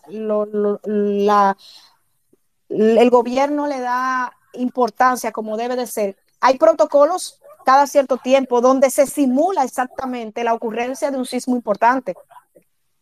Eso, eso es en términos de, de, lo, de, edificaciones que no se han construido, pero estamos en edificaciones ya construidas. Muchísimas edificaciones, como le digo, no tienen planos estructurales, por no decir plano arquitectónico, no tienen planos estructurales, no construyen edificaciones sismo resistentes, no tienen estudios de suelo. Señores, para usted saber qué tanto va a moverse un suelo o no, usted tiene que saber el tipo de suelo que usted tenga, como yo le, le comenté ahorita. O sea, esos son aspectos que son sumamente relevantes y que son la causa principal del desconocimiento y de posibles pérdidas económicas y humanas que nosotros podemos tener ante la ocurrencia de un sismo importante. Eso es así. Y recuerden también, señores, así como lo dijo la ingeniera, que una casa, un ingeniero, un maestro, un arquitecto, también es responsable de las vidas que queden sepultadas por una mala práctica en la carrera. Hay que recordar eso. Usted está leyendo un plano y usted, y usted quiere a la propiedad. Eh, no, pero mira, hay tanto, hay tanto acero. Vamos a quitarle menos porque eso entonces nos, lo, ah, repartimos como, nos lo repartimos como un fee al final del proyecto. No, señores, porque al final eso va a ser una tumba. Yo prefiero que se gaste más, que se, se haga un adendum del proyecto y que no esos apartamentos en una zona turística o en la ciudad hay algo que, hay que tener claro, señor, y lo voy a decir con mucha propiedad, lo está diciendo Juan Manuel Carbonel. Hay muchas torres en el centro de la ciudad que cuando aquí ocurra un sismo de magnitud van a ser tumbas, tumbas. Ahí viven políticos. Esa va a ser, eh, cuando ocurre ese sismo, ahí va, se va a probar eh, la, vulnerabilidad de esas torres, eso es cierto. Exactamente. Entonces, ahí en, en esas tumbas de edificios de 15, 10 pies, 12 pies, van a estar sepultadas esas personas, precisamente los que pudieron en su momento aprobar unas leyes y una logística y una metodología que no solamente se quede en un papel en el Ministerio de Obras Públicas, sino que se haga real. Eso es eh, el, tema, el tema de los silbatos, el tema de los silbatos, yo lo he visto en documental y lo he leído. En Japón es obligatorio que todo niño vaya a su escuela con un silbato. Esos son protocolos que tú lo ves como a veces hasta risibles, pero funcionan. O sea, son métodos, porque yo vuelvo y le repito el, repito, el gran reto de los terremotos es que no sabemos cuándo van a ocurrir. Y miren, en términos de reglamentos, nosotros tenemos un reglamento, como yo les dije, pero para tú aplicar ese reglamento a un diseño o a una construcción, hay muchas cosas que tú tienes que tener en cuenta. Primero, lo primero es que tú tienes que saber exactamente dónde tú vas a construir, o sea, la ubicación de tu zona y saber si tú estás eh, según la clasificación, en una zona de alta sismicidad o baja sismicidad. O sea, zona 1 y zona 2. Lo otro es tener obligatoriamente que no hay forma de yo poder decirte o realizar un diseño sismo resistente si tú no tienes un estudio de suelo con un tipo, con el tipo de suelo circundante en la zona. O sea, lo que tú tienes ahí, yo no tengo forma de decirte esa estructura se va a mover menos o se va a mover más si yo no tengo el tipo de suelo que yo tengo.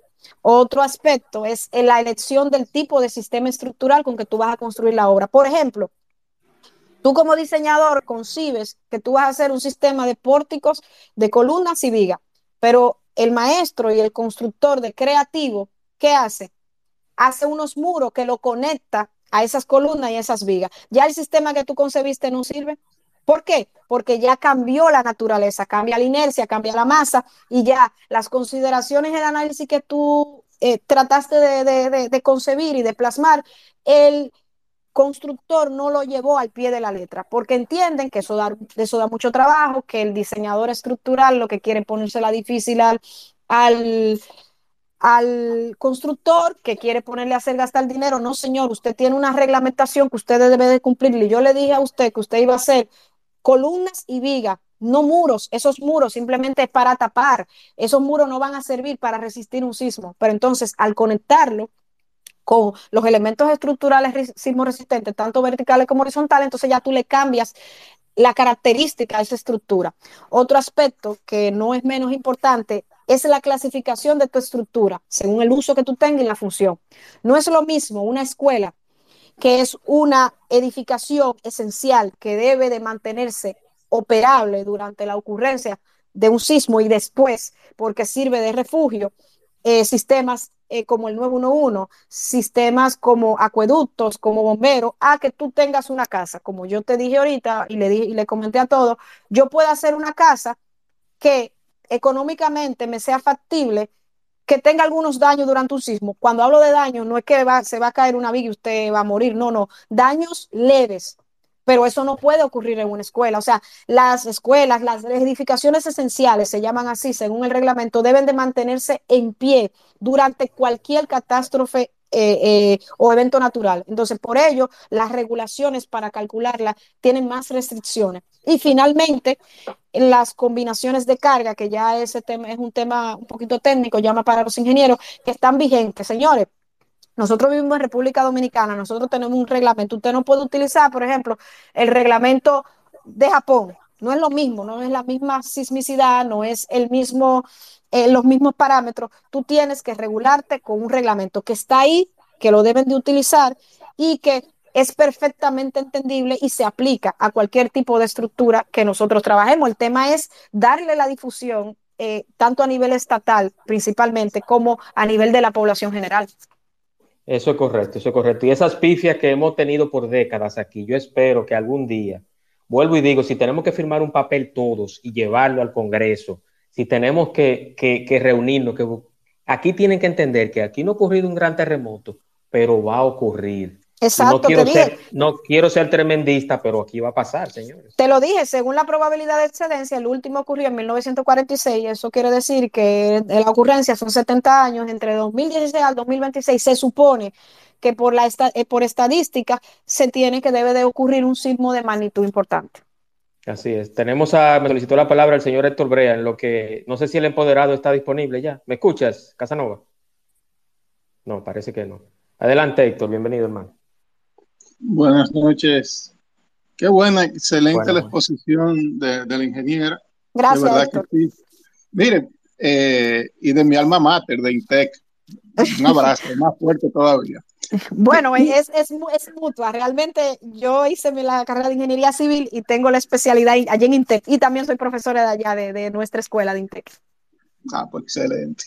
Mira, Juan Manuel y, y también a la ingeniera.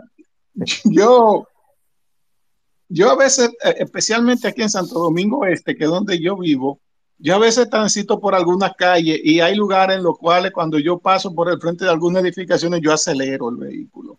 Debes de hacerlo. Porque yo vi lo que había ahí antes del edificio que hay ahora. Y, y a mí me llama la atención cómo, yo no voy a decir aparentemente, yo voy a decir no hay supervisión.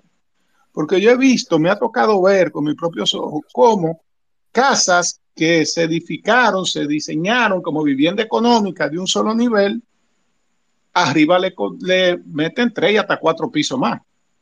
Sí. Y, voy a decir el sector, inclusive, tú te metes por ahí, por la zona de Bello Campo, ahí por la Charles de Gol, y toda esa casita que cuando es urbanización, Bello Campo, Sol Naciente, todo eso comenzó porque mi hermana vivió muchos años en Bello Campo eran casitas pequeñas de dos habitaciones, una cocinita, casi vivienda económica. Tú pasas ahora y todavía tienen cuatro pisos, edificados sobre la misma, sobre la misma casa. Y San Isidro ni hablar, y San Isidro ni hablar. ¿Tú sabes lo que pasa?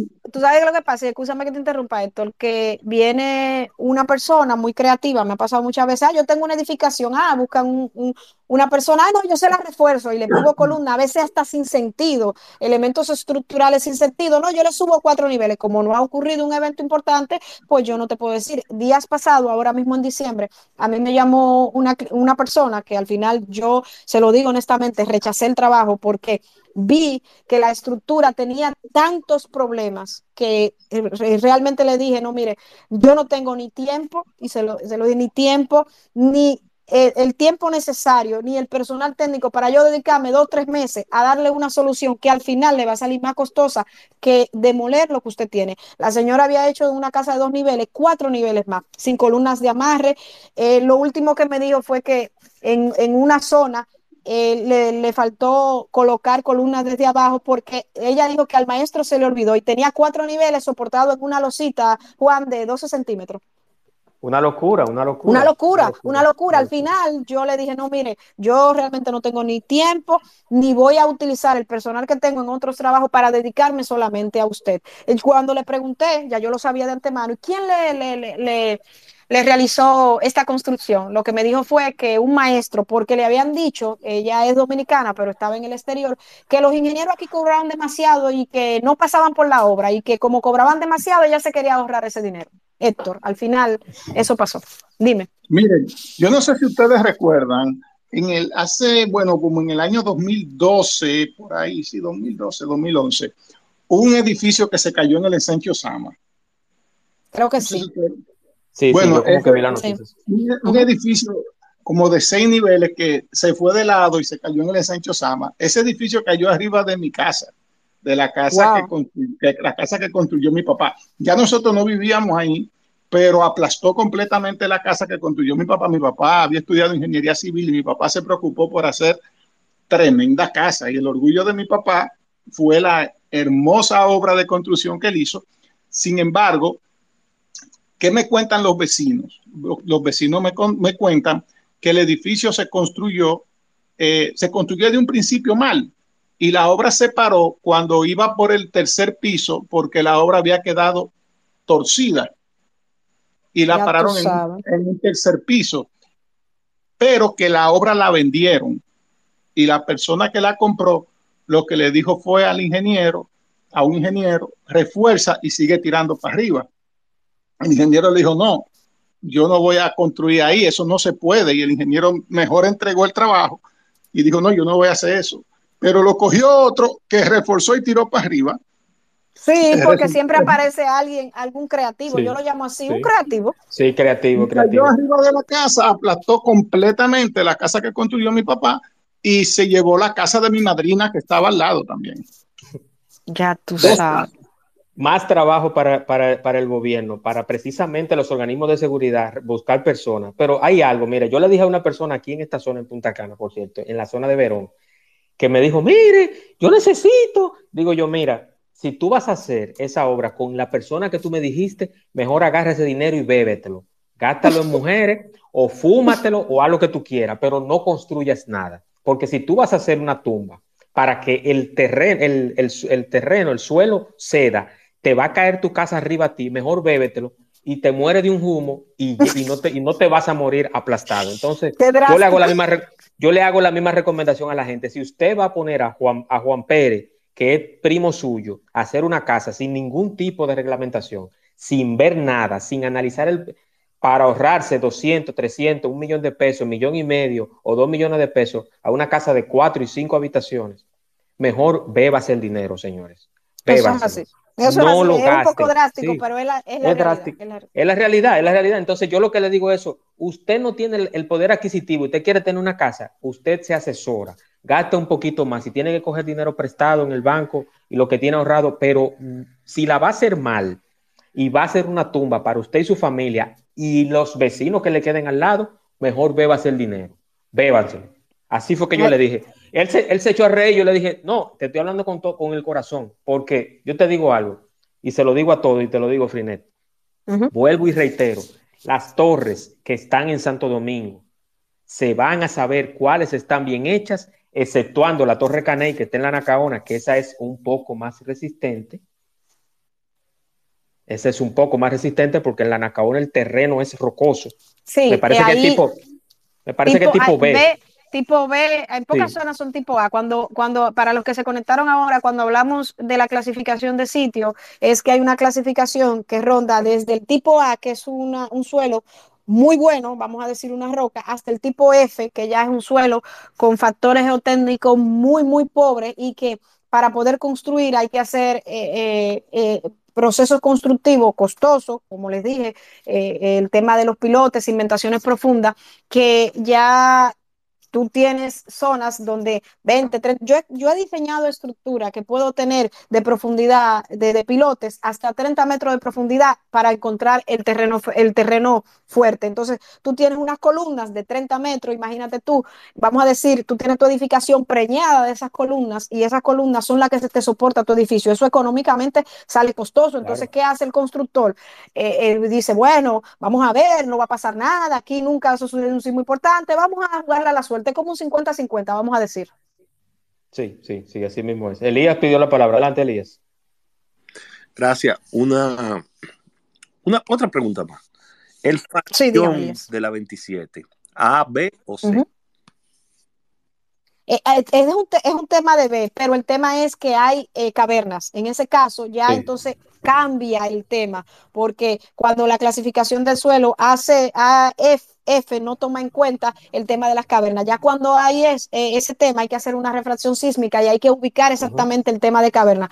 Hay unos temas de constructivos que, se, por ejemplo, se hacen para ese tipo de caverna, relleno con hormigón y ya son soluciones estructurales que vuelvo y les repito, Elía, no es que no se puede construir, pero es muy costoso. Sí, sí. Eh, eh, se usa el hormigón ciclopio para ciclopio, cubrir algunas... hormigón proyectado también. Proyectado, ciclopio. que, que, que, hay algo, Frinet, que hay que tenerlo claro. Aquí en esta zona de Punta Cana, principalmente en los predios de Canabey, por donde está Hard Rock, hay muchas cavernas, hay muchas cavernas. Inclusive hay cavernas donde han aparecido fósiles y, y restos de animales y de personas. Sí, es muy común por, eh, es muy el tema de la playa. Exactamente. Entonces, ¿qué pasa? cuando se utiliza el hormigón ciclopio, fácilmente se le puede ir en un proyecto de edificios hasta, y ustedes me dirán tanto, se pueden ir hasta 500 mil pesos. Sí, sí, bueno, mira, eh, por ejemplo, yo tuve una experiencia con, un diseño que yo realicé de una escuela que el suelo salió liquefactable, que, que como les dije, para en términos llanos, el suelo de sólido, como hay agua y el nivel freático está muy cerca de la superficie y e, son temas tipo arenoso, un suelo tipo arenoso se convierte en un sistema acuoso. Entonces, para poder olvidarse de, ese suelo que no resiste nada, que obviamente se va a llevar todo si hay una, un sismo importante con aceleraciones espectrales muy altas, entonces tú lo que haces es que cimenta eh, en profundidades, eh, valga la redundancia, más profundas, o sea, en, en, en longitudes más profundas para tú encontrar suelo eh, rocoso o suelo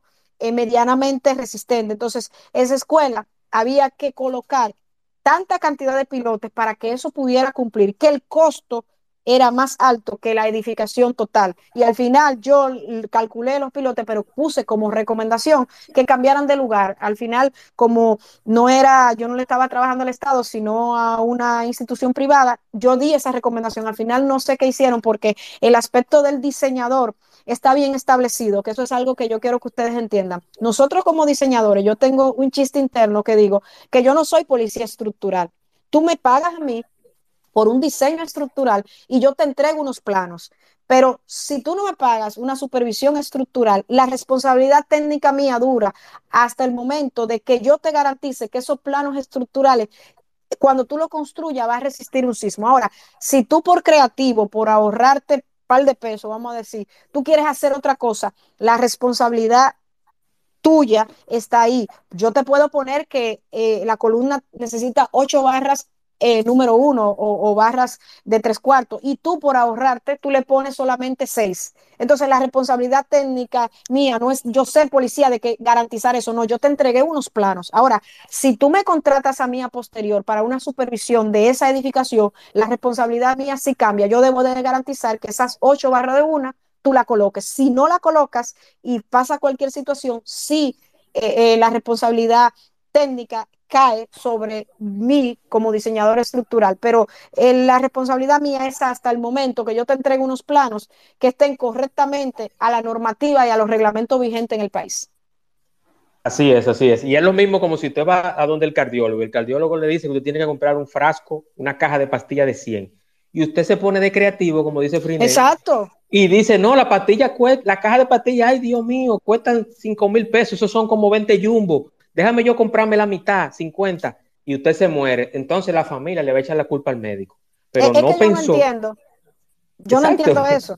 Tú, por ejemplo, como dices, lo más conveniente es que a ti te digan un paso a paso. Mira, tú vas a construir, eso es lo más fácil para ti. Tú vas a hacer esto porque tu especialidad es construir, no diseñar. Entonces, cuando ya tú tienes un plano correctamente elaborado, tú ni tienes que pensar mucho, vamos a decir, o sea, lo tuyo es encargarte, que los recursos estén ahí, pero tú vas a aplicar paso a paso. Entonces yo no entiendo por qué tú tienes que ser creativo y inmiscuirte en una disciplina que quizá no es tu fuerte. Y eso pasa mucho eh, en este país. Los maestros, tú lo sabes, que se, hacen las veces de ingeniero en este país. Eso es otro aspecto. Sí, sí, entonces hay que tener cuidado con eso. Tenemos a Oliver que pidió la palabra y tiene un comentario, pregunta. Adelante, Oliver, bienvenido, hermano. Buenas noches para todos. Eh, excelente exposición la de ustedes. Muchas felicidades a, a Frinek, mi, asesora de tesis aquí Ah, pero valga, la cuña, valga la cuña. Oliver, hermano, eh, Oliver es un hermano mío, lo sabe. Eh, tenemos una relación amor-odio, pero él es mi hermano. Eh, en ese mismo contexto que están hablando, que expusiste tú, Frinet, con respecto a cuando tú entregas un cálculo estructural antisismo resistente, o qué actividad o, o dispositivo tienen a cabo para implementar o asegurar que el diseño que tú calculaste, que tú diste a tu cliente, es el que se va a hacer en la obra para algún tipo de evento futuro, para tú quedar como salvaguardada de que se hizo lo que tú diste, porque fue tu firma que se puso ahí. ¿Qué tipo de dispositivo o de actividad se sobrelleva para evitar algún tipo de demanda futura en caso de que ocurra un sismo y la edificación tenga una especie de, eh, de failure, de, caída? Excelente pregunta, de colapso. Excelente pregunta, eh, eh, Aguilo. Mira, Obras Públicas, que ya no, eh, ese departamento pasó al Ministerio de la Vivienda hace como cuatro meses, aparte del el departamento de tramitación de planos, que es donde los técnicos revisan tu diseño, todos los diseños, hay un departamento de supervisión. Y el departamento de supervisión va a tu obra por cada vaciado. Por ejemplo, si tú vas, yo te entrego unos planos estructurales, tú tienes tu licencia de construcción, ellos te indican cuándo ya tú puedes comenzar a construir, a excavar y comenzar tu o iniciar tu edificación. Entonces, cuando eso sucede, se supone que tú como constructor o la persona, el ingeniero, el arquitecto a cargo, debe de solicitar a ese departamento que vaya a revisar antes de tú hacer el vaciado. Por ejemplo, hay varias etapas. Está el vaciado de las zapatas. Entonces, ¿qué tú haces? Tú te contactas con ese departamento de supervisión y ellos hacen una cita y ellos se dirigen un día antes al vaciado, donde está ya el armado plasmado, ellos llevan los planos que te aprobaron, te aprobaron y entonces ellos verifican que lo que tú concebiste eh, o lo que está concebido, que el diseñador concibió en planos, esté en la realidad. Me ha pasado muchos casos que a los constructores le paran el vaciado. Ellos me llaman y me dicen, mire, ingeniera, que en la supervisión me parió el vaciado cuando yo verifico, claro, te lo tenía que, que, parar, detener hasta que tú corrigieras, porque quizás la longitud de desarrollo que tú aplicaste entre una barra a otra o el diámetro de la barra no era el que yo había colocado. Entonces, eso funciona a medias porque la cantidad de construcción que se realiza en el país es tal que ese departamento no es suficiente. Por eso yo digo que es un tema también estatal de inyectar recursos a esa parte que no se ve. Entonces, tú, vamos a decir, reserva por etapa. Tú vacías tu zapata, ellos verifican. Después vacías tu columna, ellos verifican así por etapa constructiva. Ellos no se, no tienen que ver mucho con el tema de estético, pero el tema estructural, por cada vaciado, se supone que tú tienes que tener un libramiento, que es un documento donde ellos te certifican que lo que tú o lo que el diseñador eh, plasmó en los planos se realizó o se construyó en realidad. Muchas gracias. Tremenda respuesta. Gracias. Ok.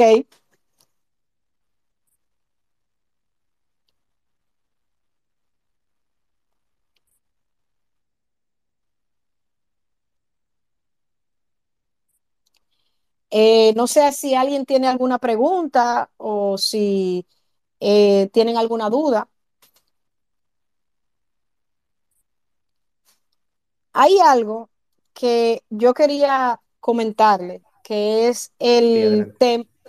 Hay algo que yo quería comentarle que es bastante interesante, que yo sé que ustedes han oído mucho, eh, la escala de Richter. Ustedes saben más o menos a qué se refiere, pero hay otras escalas que magnifican o, cuantifican los sismos. Hay una eh, escala que se llama la escala de Mercalli que es bastante interesante, porque la escala de, eh, de Richter. De Richter es te mide magnitud. ¿Qué quiere decir eso?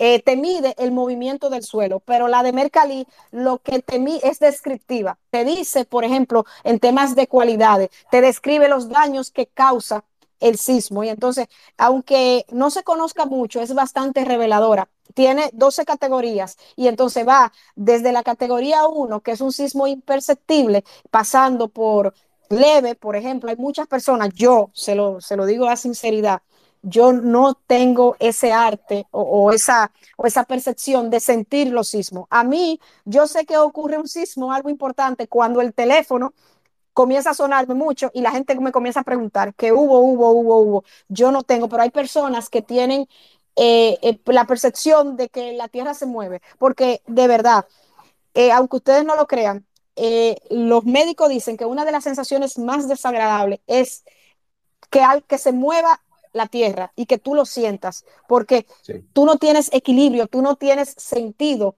de cómo se mueve, ni porque como tú bien apuntaste, Juan Manuel, es un movimiento vertical y horizontal. Por ejemplo, cuando nosotros vamos a hacer el análisis sísmico, nosotros adoptamos varias combinaciones asumiendo que el sismo va a venir a impactar a la estructura en una dirección X o Y, tanto vertical como horizontal. Y entonces ya ahí eh, aparecen lo que le llamamos el periodo de frecuencia y una serie de situaciones que conllevan a una simulación, porque vuelvo y les repito, nosotros los diseñadores estructurales y sismos resistentes, lo único que hacemos es una simulación. Nosotros simulamos que un movimiento se convierte en fuerza, pero la realidad no es una fuerza, es una simulación por medio de una serie de fórmulas matemáticas y análisis para tratar de recrear el comportamiento que va a tener ese sismo ante esa estructura. Así es. Y hay que recordar que en la ciudad de Valdivia, de Chile, tengo aquí en mis notas, fue en el 1960, fue el terremoto de mayor intensidad. En la escala de Mercalli alcanzó los 12. 12 no, o sea, eso, eso es pérdida total. Ahí, no, ahí, No que, ahí no quedaron ni la cucaracha, señores. Para que ustedes tengan una idea, muy débil, que es la 1, y la 12 es, catastrófico. catastrófico. catastrófico. Escuchen bien, destrucción total con pocos supervivientes. Los objetos saltan al aire. Los niveles y perspectivas quedan distorsionados, imposibilidad de mantenerse en pie.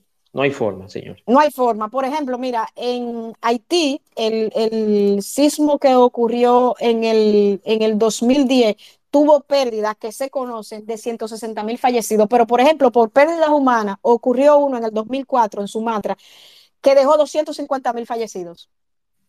Ya, ustedes, ya, ya ustedes se pueden imaginar. Por ejemplo, como le dije, en Haití, eso es mal contado.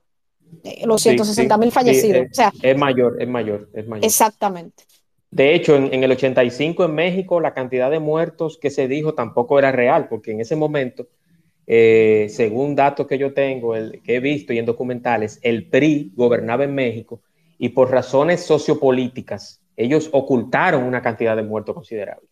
Sí, para, exacto. Para manejar un poquito más la situación, pero nunca, yo creo que ningún país, nunca los, hasta cuando pasa un huracán, señores, nunca los, las cifras de muertos son reales lamentablemente. Exacto. Eh, generalmente se conoce más la escala de Richter por un tema de magnitud de movimiento, pero te dije, la escala de Mercalli es muy reveladora porque lo que hace es que te describe el daño. Él te dice, por ejemplo, mira, si tú tienes daños graves ya a una edificación y un pánico general, ya es muy destructivo. Eso corresponde, por ejemplo, a la escala 9. En, la escala de, Richter lo que se hace es que por magnitud, cuando tú tienes, por ejemplo, un sismo grado 9, el terremoto es enorme, casi destrucción total, pérdida masiva de vida, y por ejemplo 4 ya se puede considerar en la escala de Richter un sismo de sentido levemente importante, ya la escala más o menos ronda, importante, entre 6 a 8, ya son sismos que realmente causan destrucción importante. Yo quiero, antes de cerrar, eh, yo tengo una reflexión al final que la voy a, dar después de la ingeniera, no porque, no porque no sea importante, sino porque la quiero hacer al final y eso va endosada a este servidor. Pero yo quiero, Frinet, hacerte una pregunta y una reflexión al final. Ya finalmente sabemos todo, sabemos todo eso, aprendimos las escalas y la magnitud de, de un sismo. ¿Qué va a pasar? ¿Qué no pasa? ¿Cómo debemos de construir? ¿Cómo debemos de hacer la permisología para que eso sea correcto? Pero finalmente, ¿qué nosotros podemos hacer para garantizar que nuestras construcciones cumplan con los requerimientos sismoresistentes imperantes en el país? Y cuando me refiero a nosotros, lo hago no solo al público general, sino a ingenieros, arquitectos, desarrolladores de proyectos, obras civiles, incluyendo, que lo voy a incluir, que no estaba aquí en las notas, pero incluyendo propiedad, inversionistas extranjeros, principalmente en esta zona turística, que dicen, eso me salen tantos euros, en tantos euros. Ya, usted, ya por el acento ustedes saben a quién yo me refiero. Entonces, entonces yo quiero que tú me digas eso y que, y que te quites el traje de ingeniero y me hables con el corazón en la mano. Mira, lo primero es que no es porque yo me dedico a eso, buscarse un diseñador estructural que le haga un diseño real sismo resistente y posterior, no importa el costo, el tiempo que usted tenga, usted lleve a validar ese diseño ante el Ministerio de la Vivienda. O sea, para usted garantizar que su edificación es sismo resistente, que va a resistir a un evento telúrico importante, usted tiene que tener un diseño estructural, pero no solo estructural, un diseño estructural sismo resistente.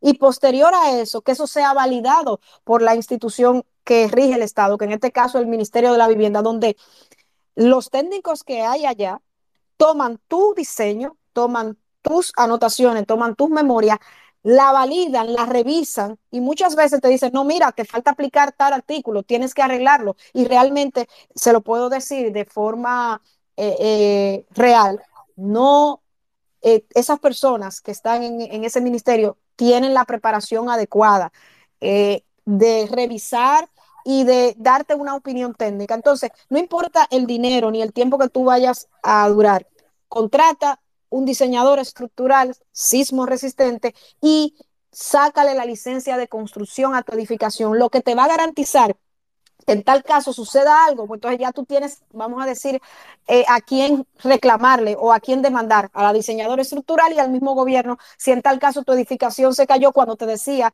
que estaba aprobada, ¿entiendes? Pero tú tienes que llevarte de profesionales realmente preparados y buscar constructores con ese cuatro, señores, no maestros constructores, no el hermano mío que se espera, estudió ingeniería, hizo 12 metros en la UAS y lo dejó y entonces se dedicó a hacer otra cosa. No, no, no, no, personal preparado, que construya, que tenga codia, que tenga un S4. Y sobre todo, que le duelan precisamente quien le pagó y las personas que van a estar ahí porque hay algo que hay que resaltar. Eso te lo hace un primo, pero el primo no va a vivir en esa casa que él construyó Exactamente, exactamente. y eh, al final te sale lo más barato, lo, lo, lo, más barato sale más caro, como yo le comenté. Exactamente, exacto. Entonces yo quiero, y la recomendación mía va en ese tenor.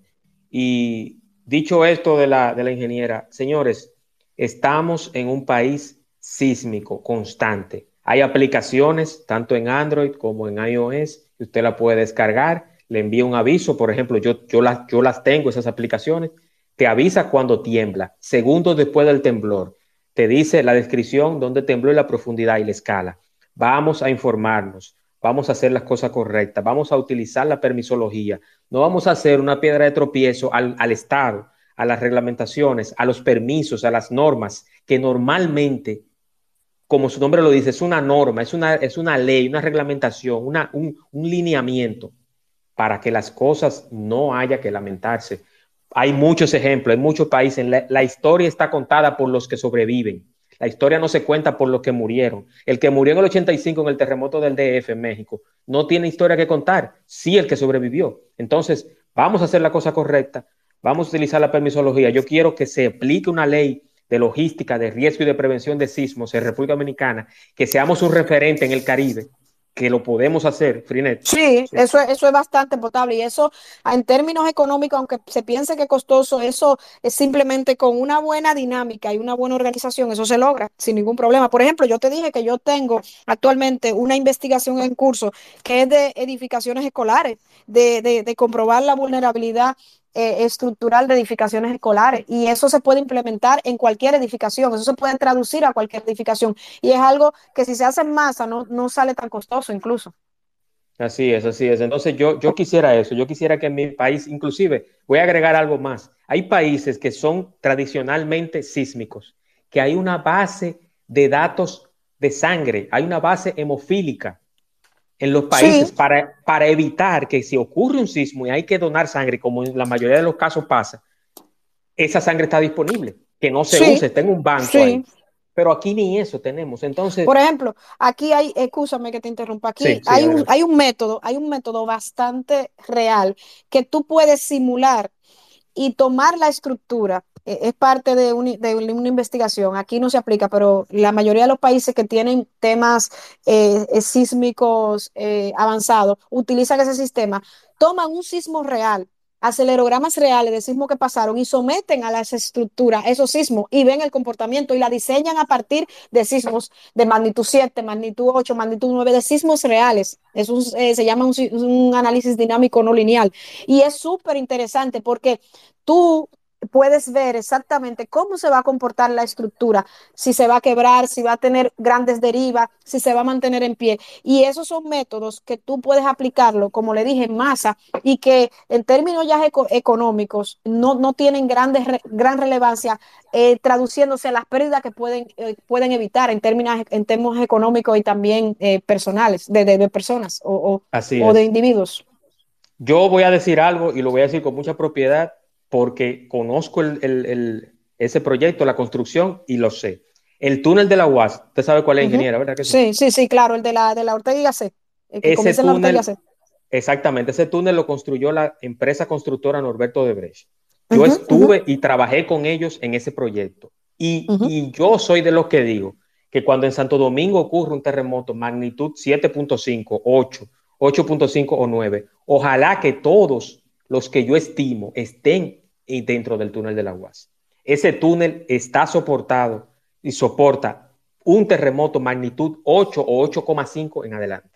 Ese, ese, túnel se hizo con una técnica que se llama TBM, Tunnel Volume Machine, que es una, una, máquina que lo que hace es que excava y al mismo tiempo crea dovelas prefabricadas donde eh, consecuentemente se va construyendo. Es uno de los sistemas más modernos, más seguros y que tiene la mayor cualificación en términos de, de túneles. Es muy sí, interesante. Sí.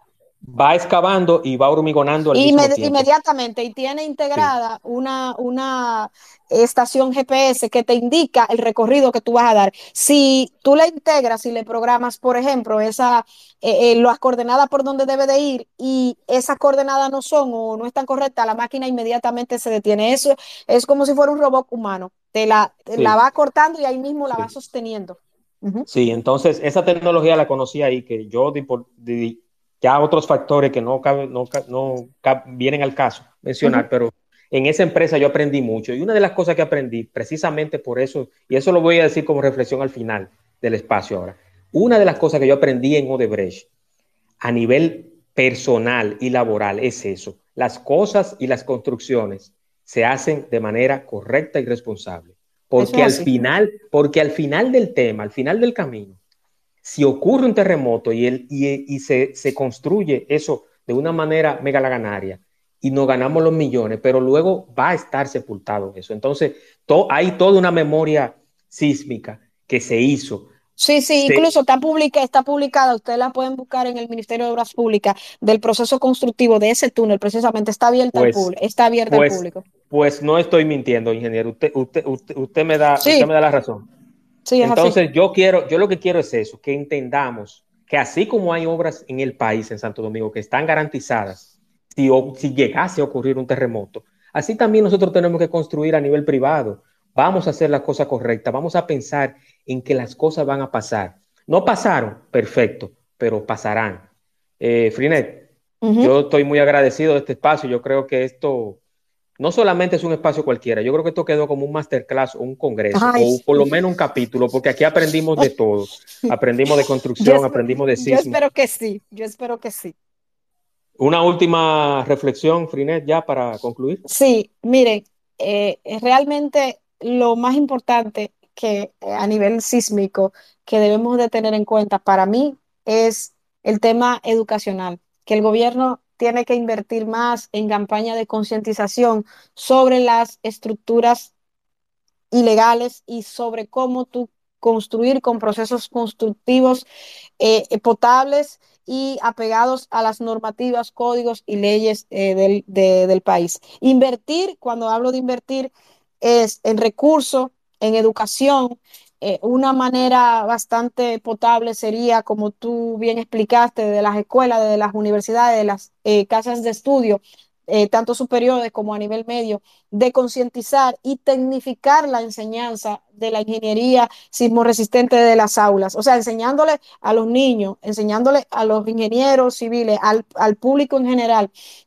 la forma correcta de manejarse durante un sismo y en el caso de los constructores, el conocimiento para entender la importancia que, tienen, que tiene que tener, tener construcciones sismo resistentes. Para mí, eso sería eh, lo ideal y, con eso nosotros garantizaríamos que en el momento que ocurra cualquier evento de importancia, eh, se tenga la previsión y que la población en general eh, se pueda cuidar, no solo esperando que el Estado eh, salga a llamar por, por, por, bocinas y eso, sino que ya el, el, el ser humano común, el, los, los, los las personas de a pie conozcan cuáles son los reglamentos mínimos realmente. Eso sería básicamente mi recomendación final.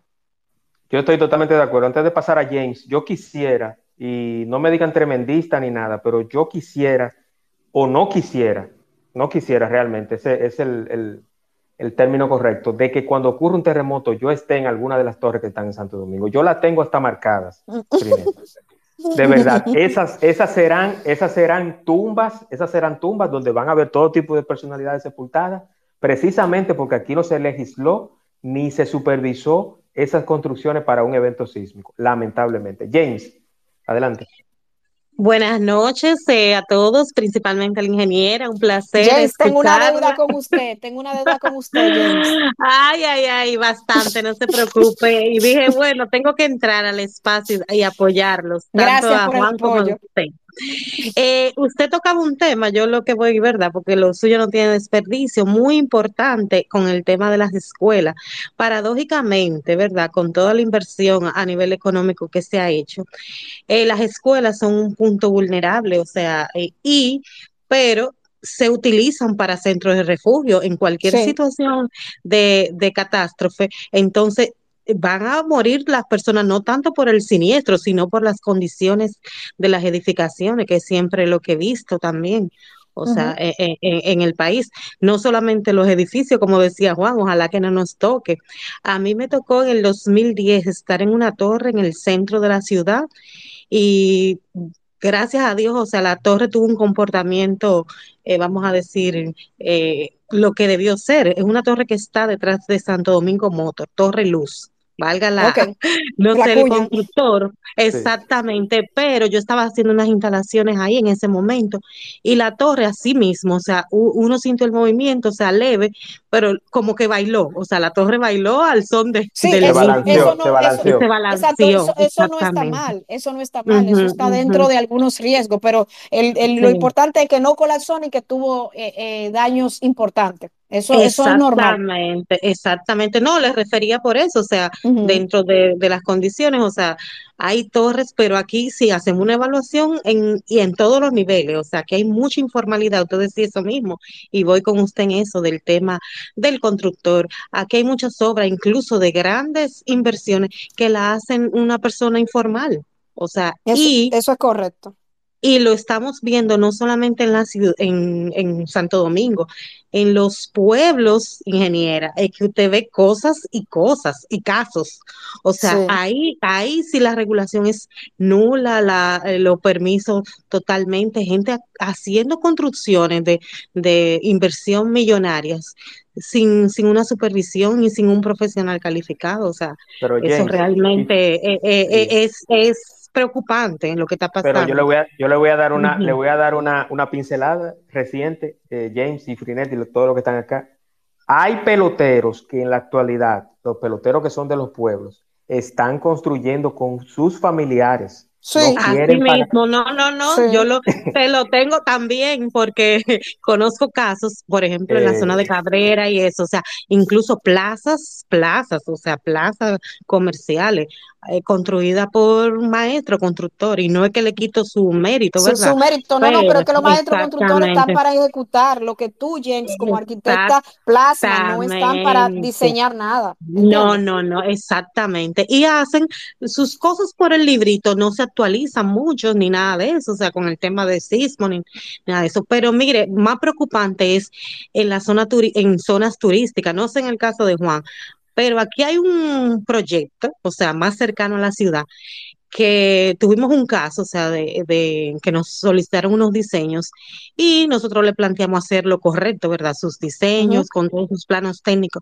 Y usted sabe que me dijo la persona, el inversionista, me dijo, no, aquí no, nosotros podemos hacer lo que queramos aquí adentro. Oye, O sea, que no importaba los planos, que, que no, que nada más le hiciera el diseño, que no te, los planos técnicos eh, eh, no eran necesarios. Eh, a mí me dicen mucho, yo no voy a pagar tanto por un papel, me dicen. Tengo clientes con villas en ese, en ese proyecto con muchos vicios de construcción.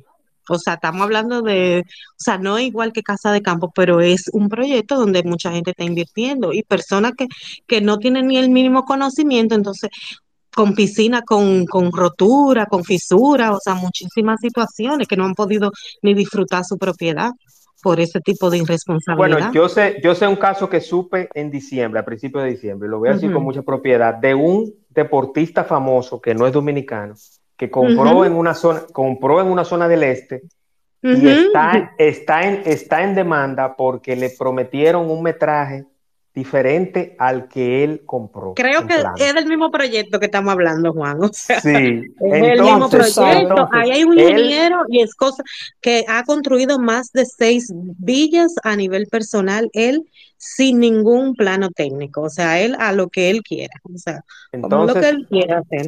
No se, no se percataron de que ese eh, deportista de fama mundial también tenía sus asesores técnicos buscaron, midieron, hicieron todas, buscaron todas las reglamentaciones, cuando vieron la norma y vieron que el metraje era distinto a lo que él firmó y a lo que él pagó, ahí viene el tema judicial. Entonces, ese es otro tema.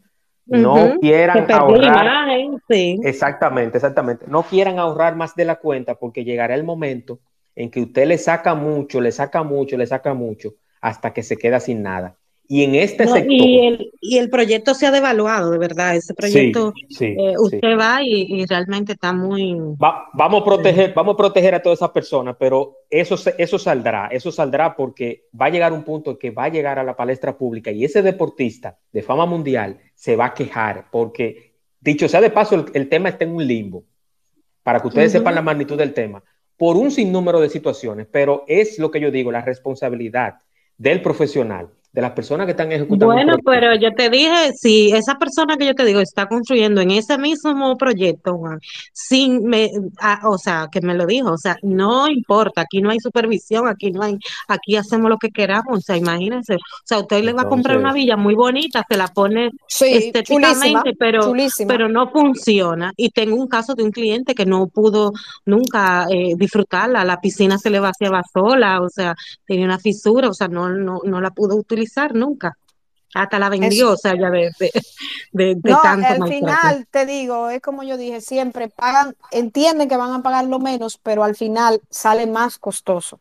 Es la y es, sí, y es lo que yo digo. Hay, hay una pregunta final que me hizo Casanova, que me parece que tiene problema con el micrófono, que te la voy a hacer ya para cierre, Frinet. pero, pero yo quiero decir algo, y es lo que yo siempre, siempre reitero.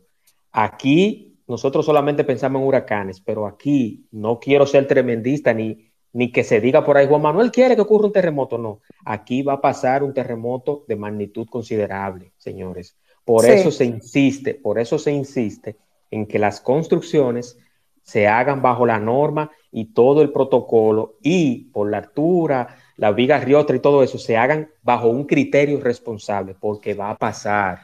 Por eso, por, eso puse el ejemplo, por eso puse el ejemplo, ya, perdona que te interrumpa, por eso puse el ejemplo del túnel de la UAS. Por eso puse el ejemplo que, ojalá yo, cuando, cuando en Santo Domingo ocurra un terremoto de 8, 8,5, 8,2, yo estar debajo del túnel, porque está construido con parámetros responsables, bajo las normas.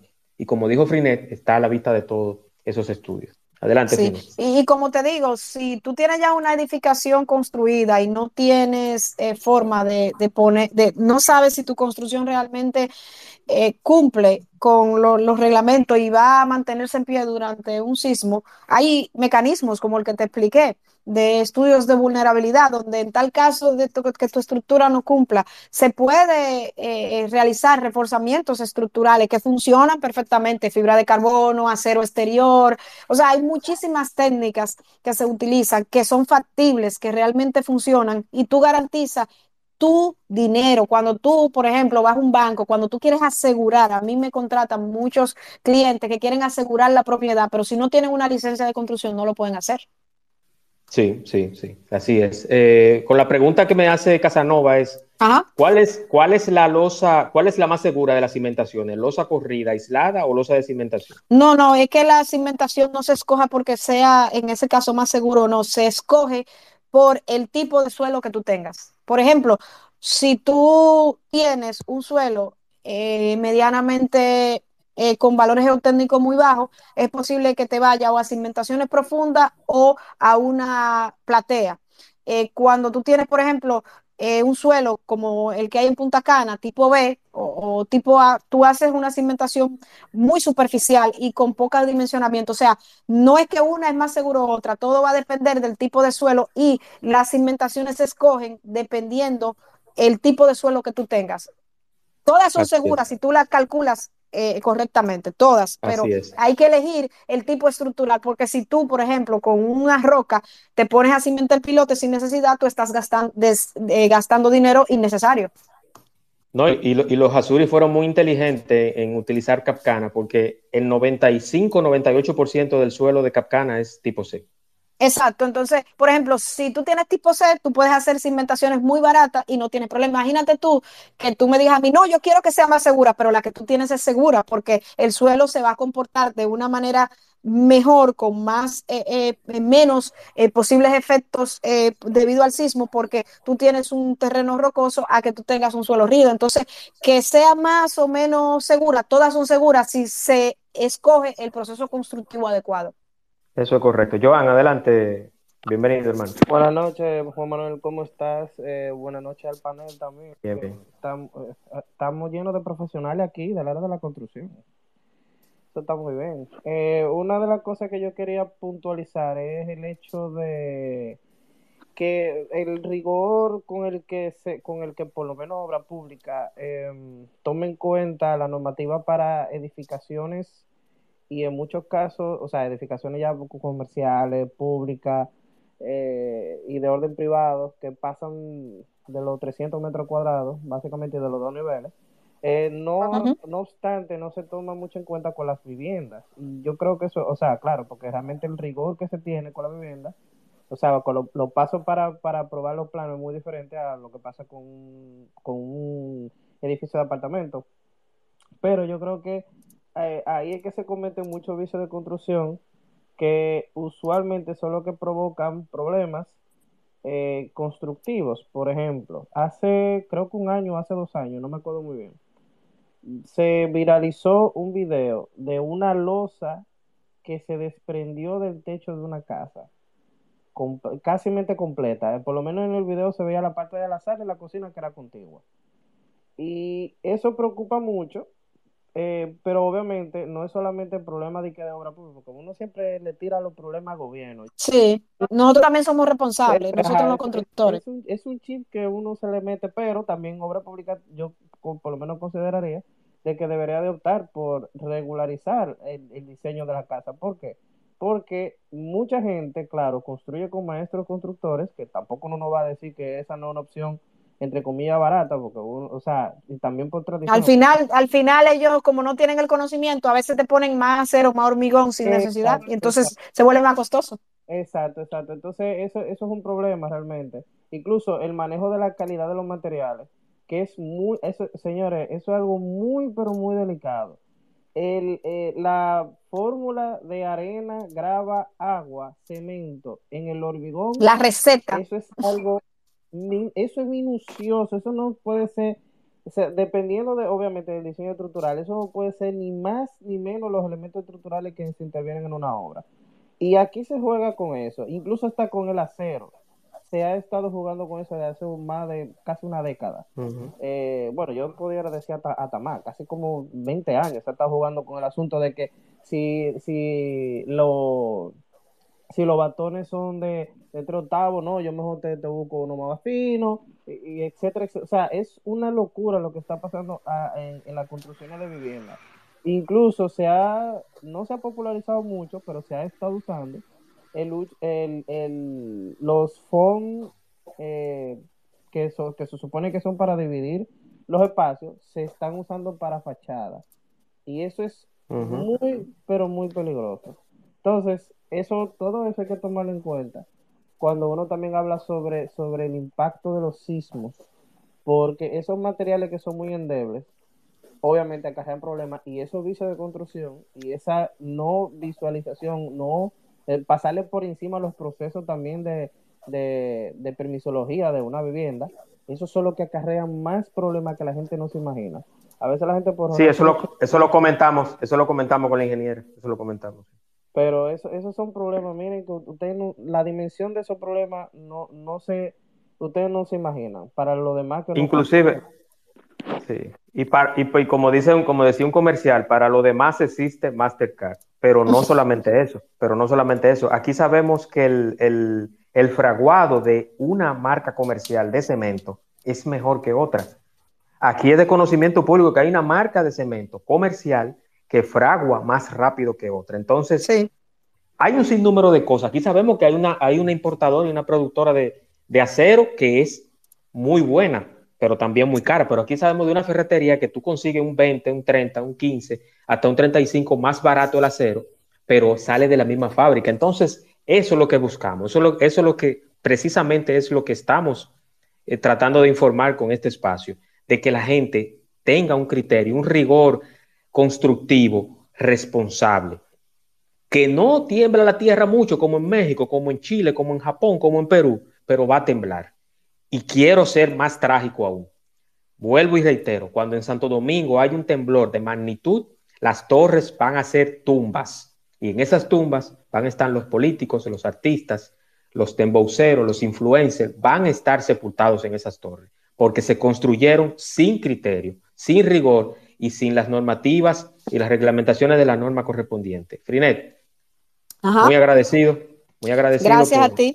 Yo, yo también quiero agradecer a todas las personas que se interesaron en el tema, eh, todos los que me apoyaron y cualquier cosa, ya sea para, temas académicos o temas profesionales, eh, yo estoy aquí, ese es mi usuario. Eh, también, como tú dijiste al principio, yo tengo una empresa especializada en diseño y estudios de, vulnerabilidad y topografía, como lo bien indicaste, FMF, Design Construction Advanced, que ahí le podemos dar asesoría, diseños y en términos ya de, conocimientos generales, eh, me pueden contactar y sin ningún costo se le puede hacer, dar ciertas asesorías. Así es, así es, porque al final nosotros estamos en el sector construcción, pero también nos debemos al público, nos debemos a las personas, porque también, porque también, así como los médicos que hacen un juramento hipocrático, así nosotros también somos responsables de las vidas que por negligencia o por mala práctica, mala praxis o, o, que no quisimos coger un proyecto y que sabemos que el, que el maestro Petión lo está haciendo, lo dejamos así. Eso es así. También, también hay, que, hay que tener un poquito de responsabilidad con eso. Recuerden, una construcción mal hecha en un sismo es una tumba. Quiero agradecerle a todos los que están por acá, a todos los que participaron, a todos los que están como oyentes. Muy agradecido. El jueves tenemos otro espacio, el papel del periodista, con la periodista y activista social Laura Jiménez. Estaremos por acá, 8 de la noche, en el espacio de Juan Manuel el jueves, Dios mediante. Y recordar que este espacio estará también en Spotify. En Spotify estamos como el espacio de Juan Manuel Podcast, están todos los episodios y también agradecer a los patrocinadores, a Estimularte en Santo Domingo, 809-710-7028, Estimularte con la licenciada Pamela Benítez, certificada en España. También aquí en Punta Cana, Express Wash, lavado y detailing 100% ecológico. Express Wash en la Avenida Barceló, justo al lado de Autorepuestos Montilla. Express Wash, lavado 100% ecológico. Y también a Seed Carbo Construction Group SRL todo en construcción. Frinet, James, Joan, Oliver, muy agradecido, pasen buenas. Ok, buenas noches a todos. Y, ya ustedes saben, cuídense y si tiembla, procuren estar en una edificación técnicamente responsable y hecha con el criterio que se merece. Buenas noches y descansen. Bye.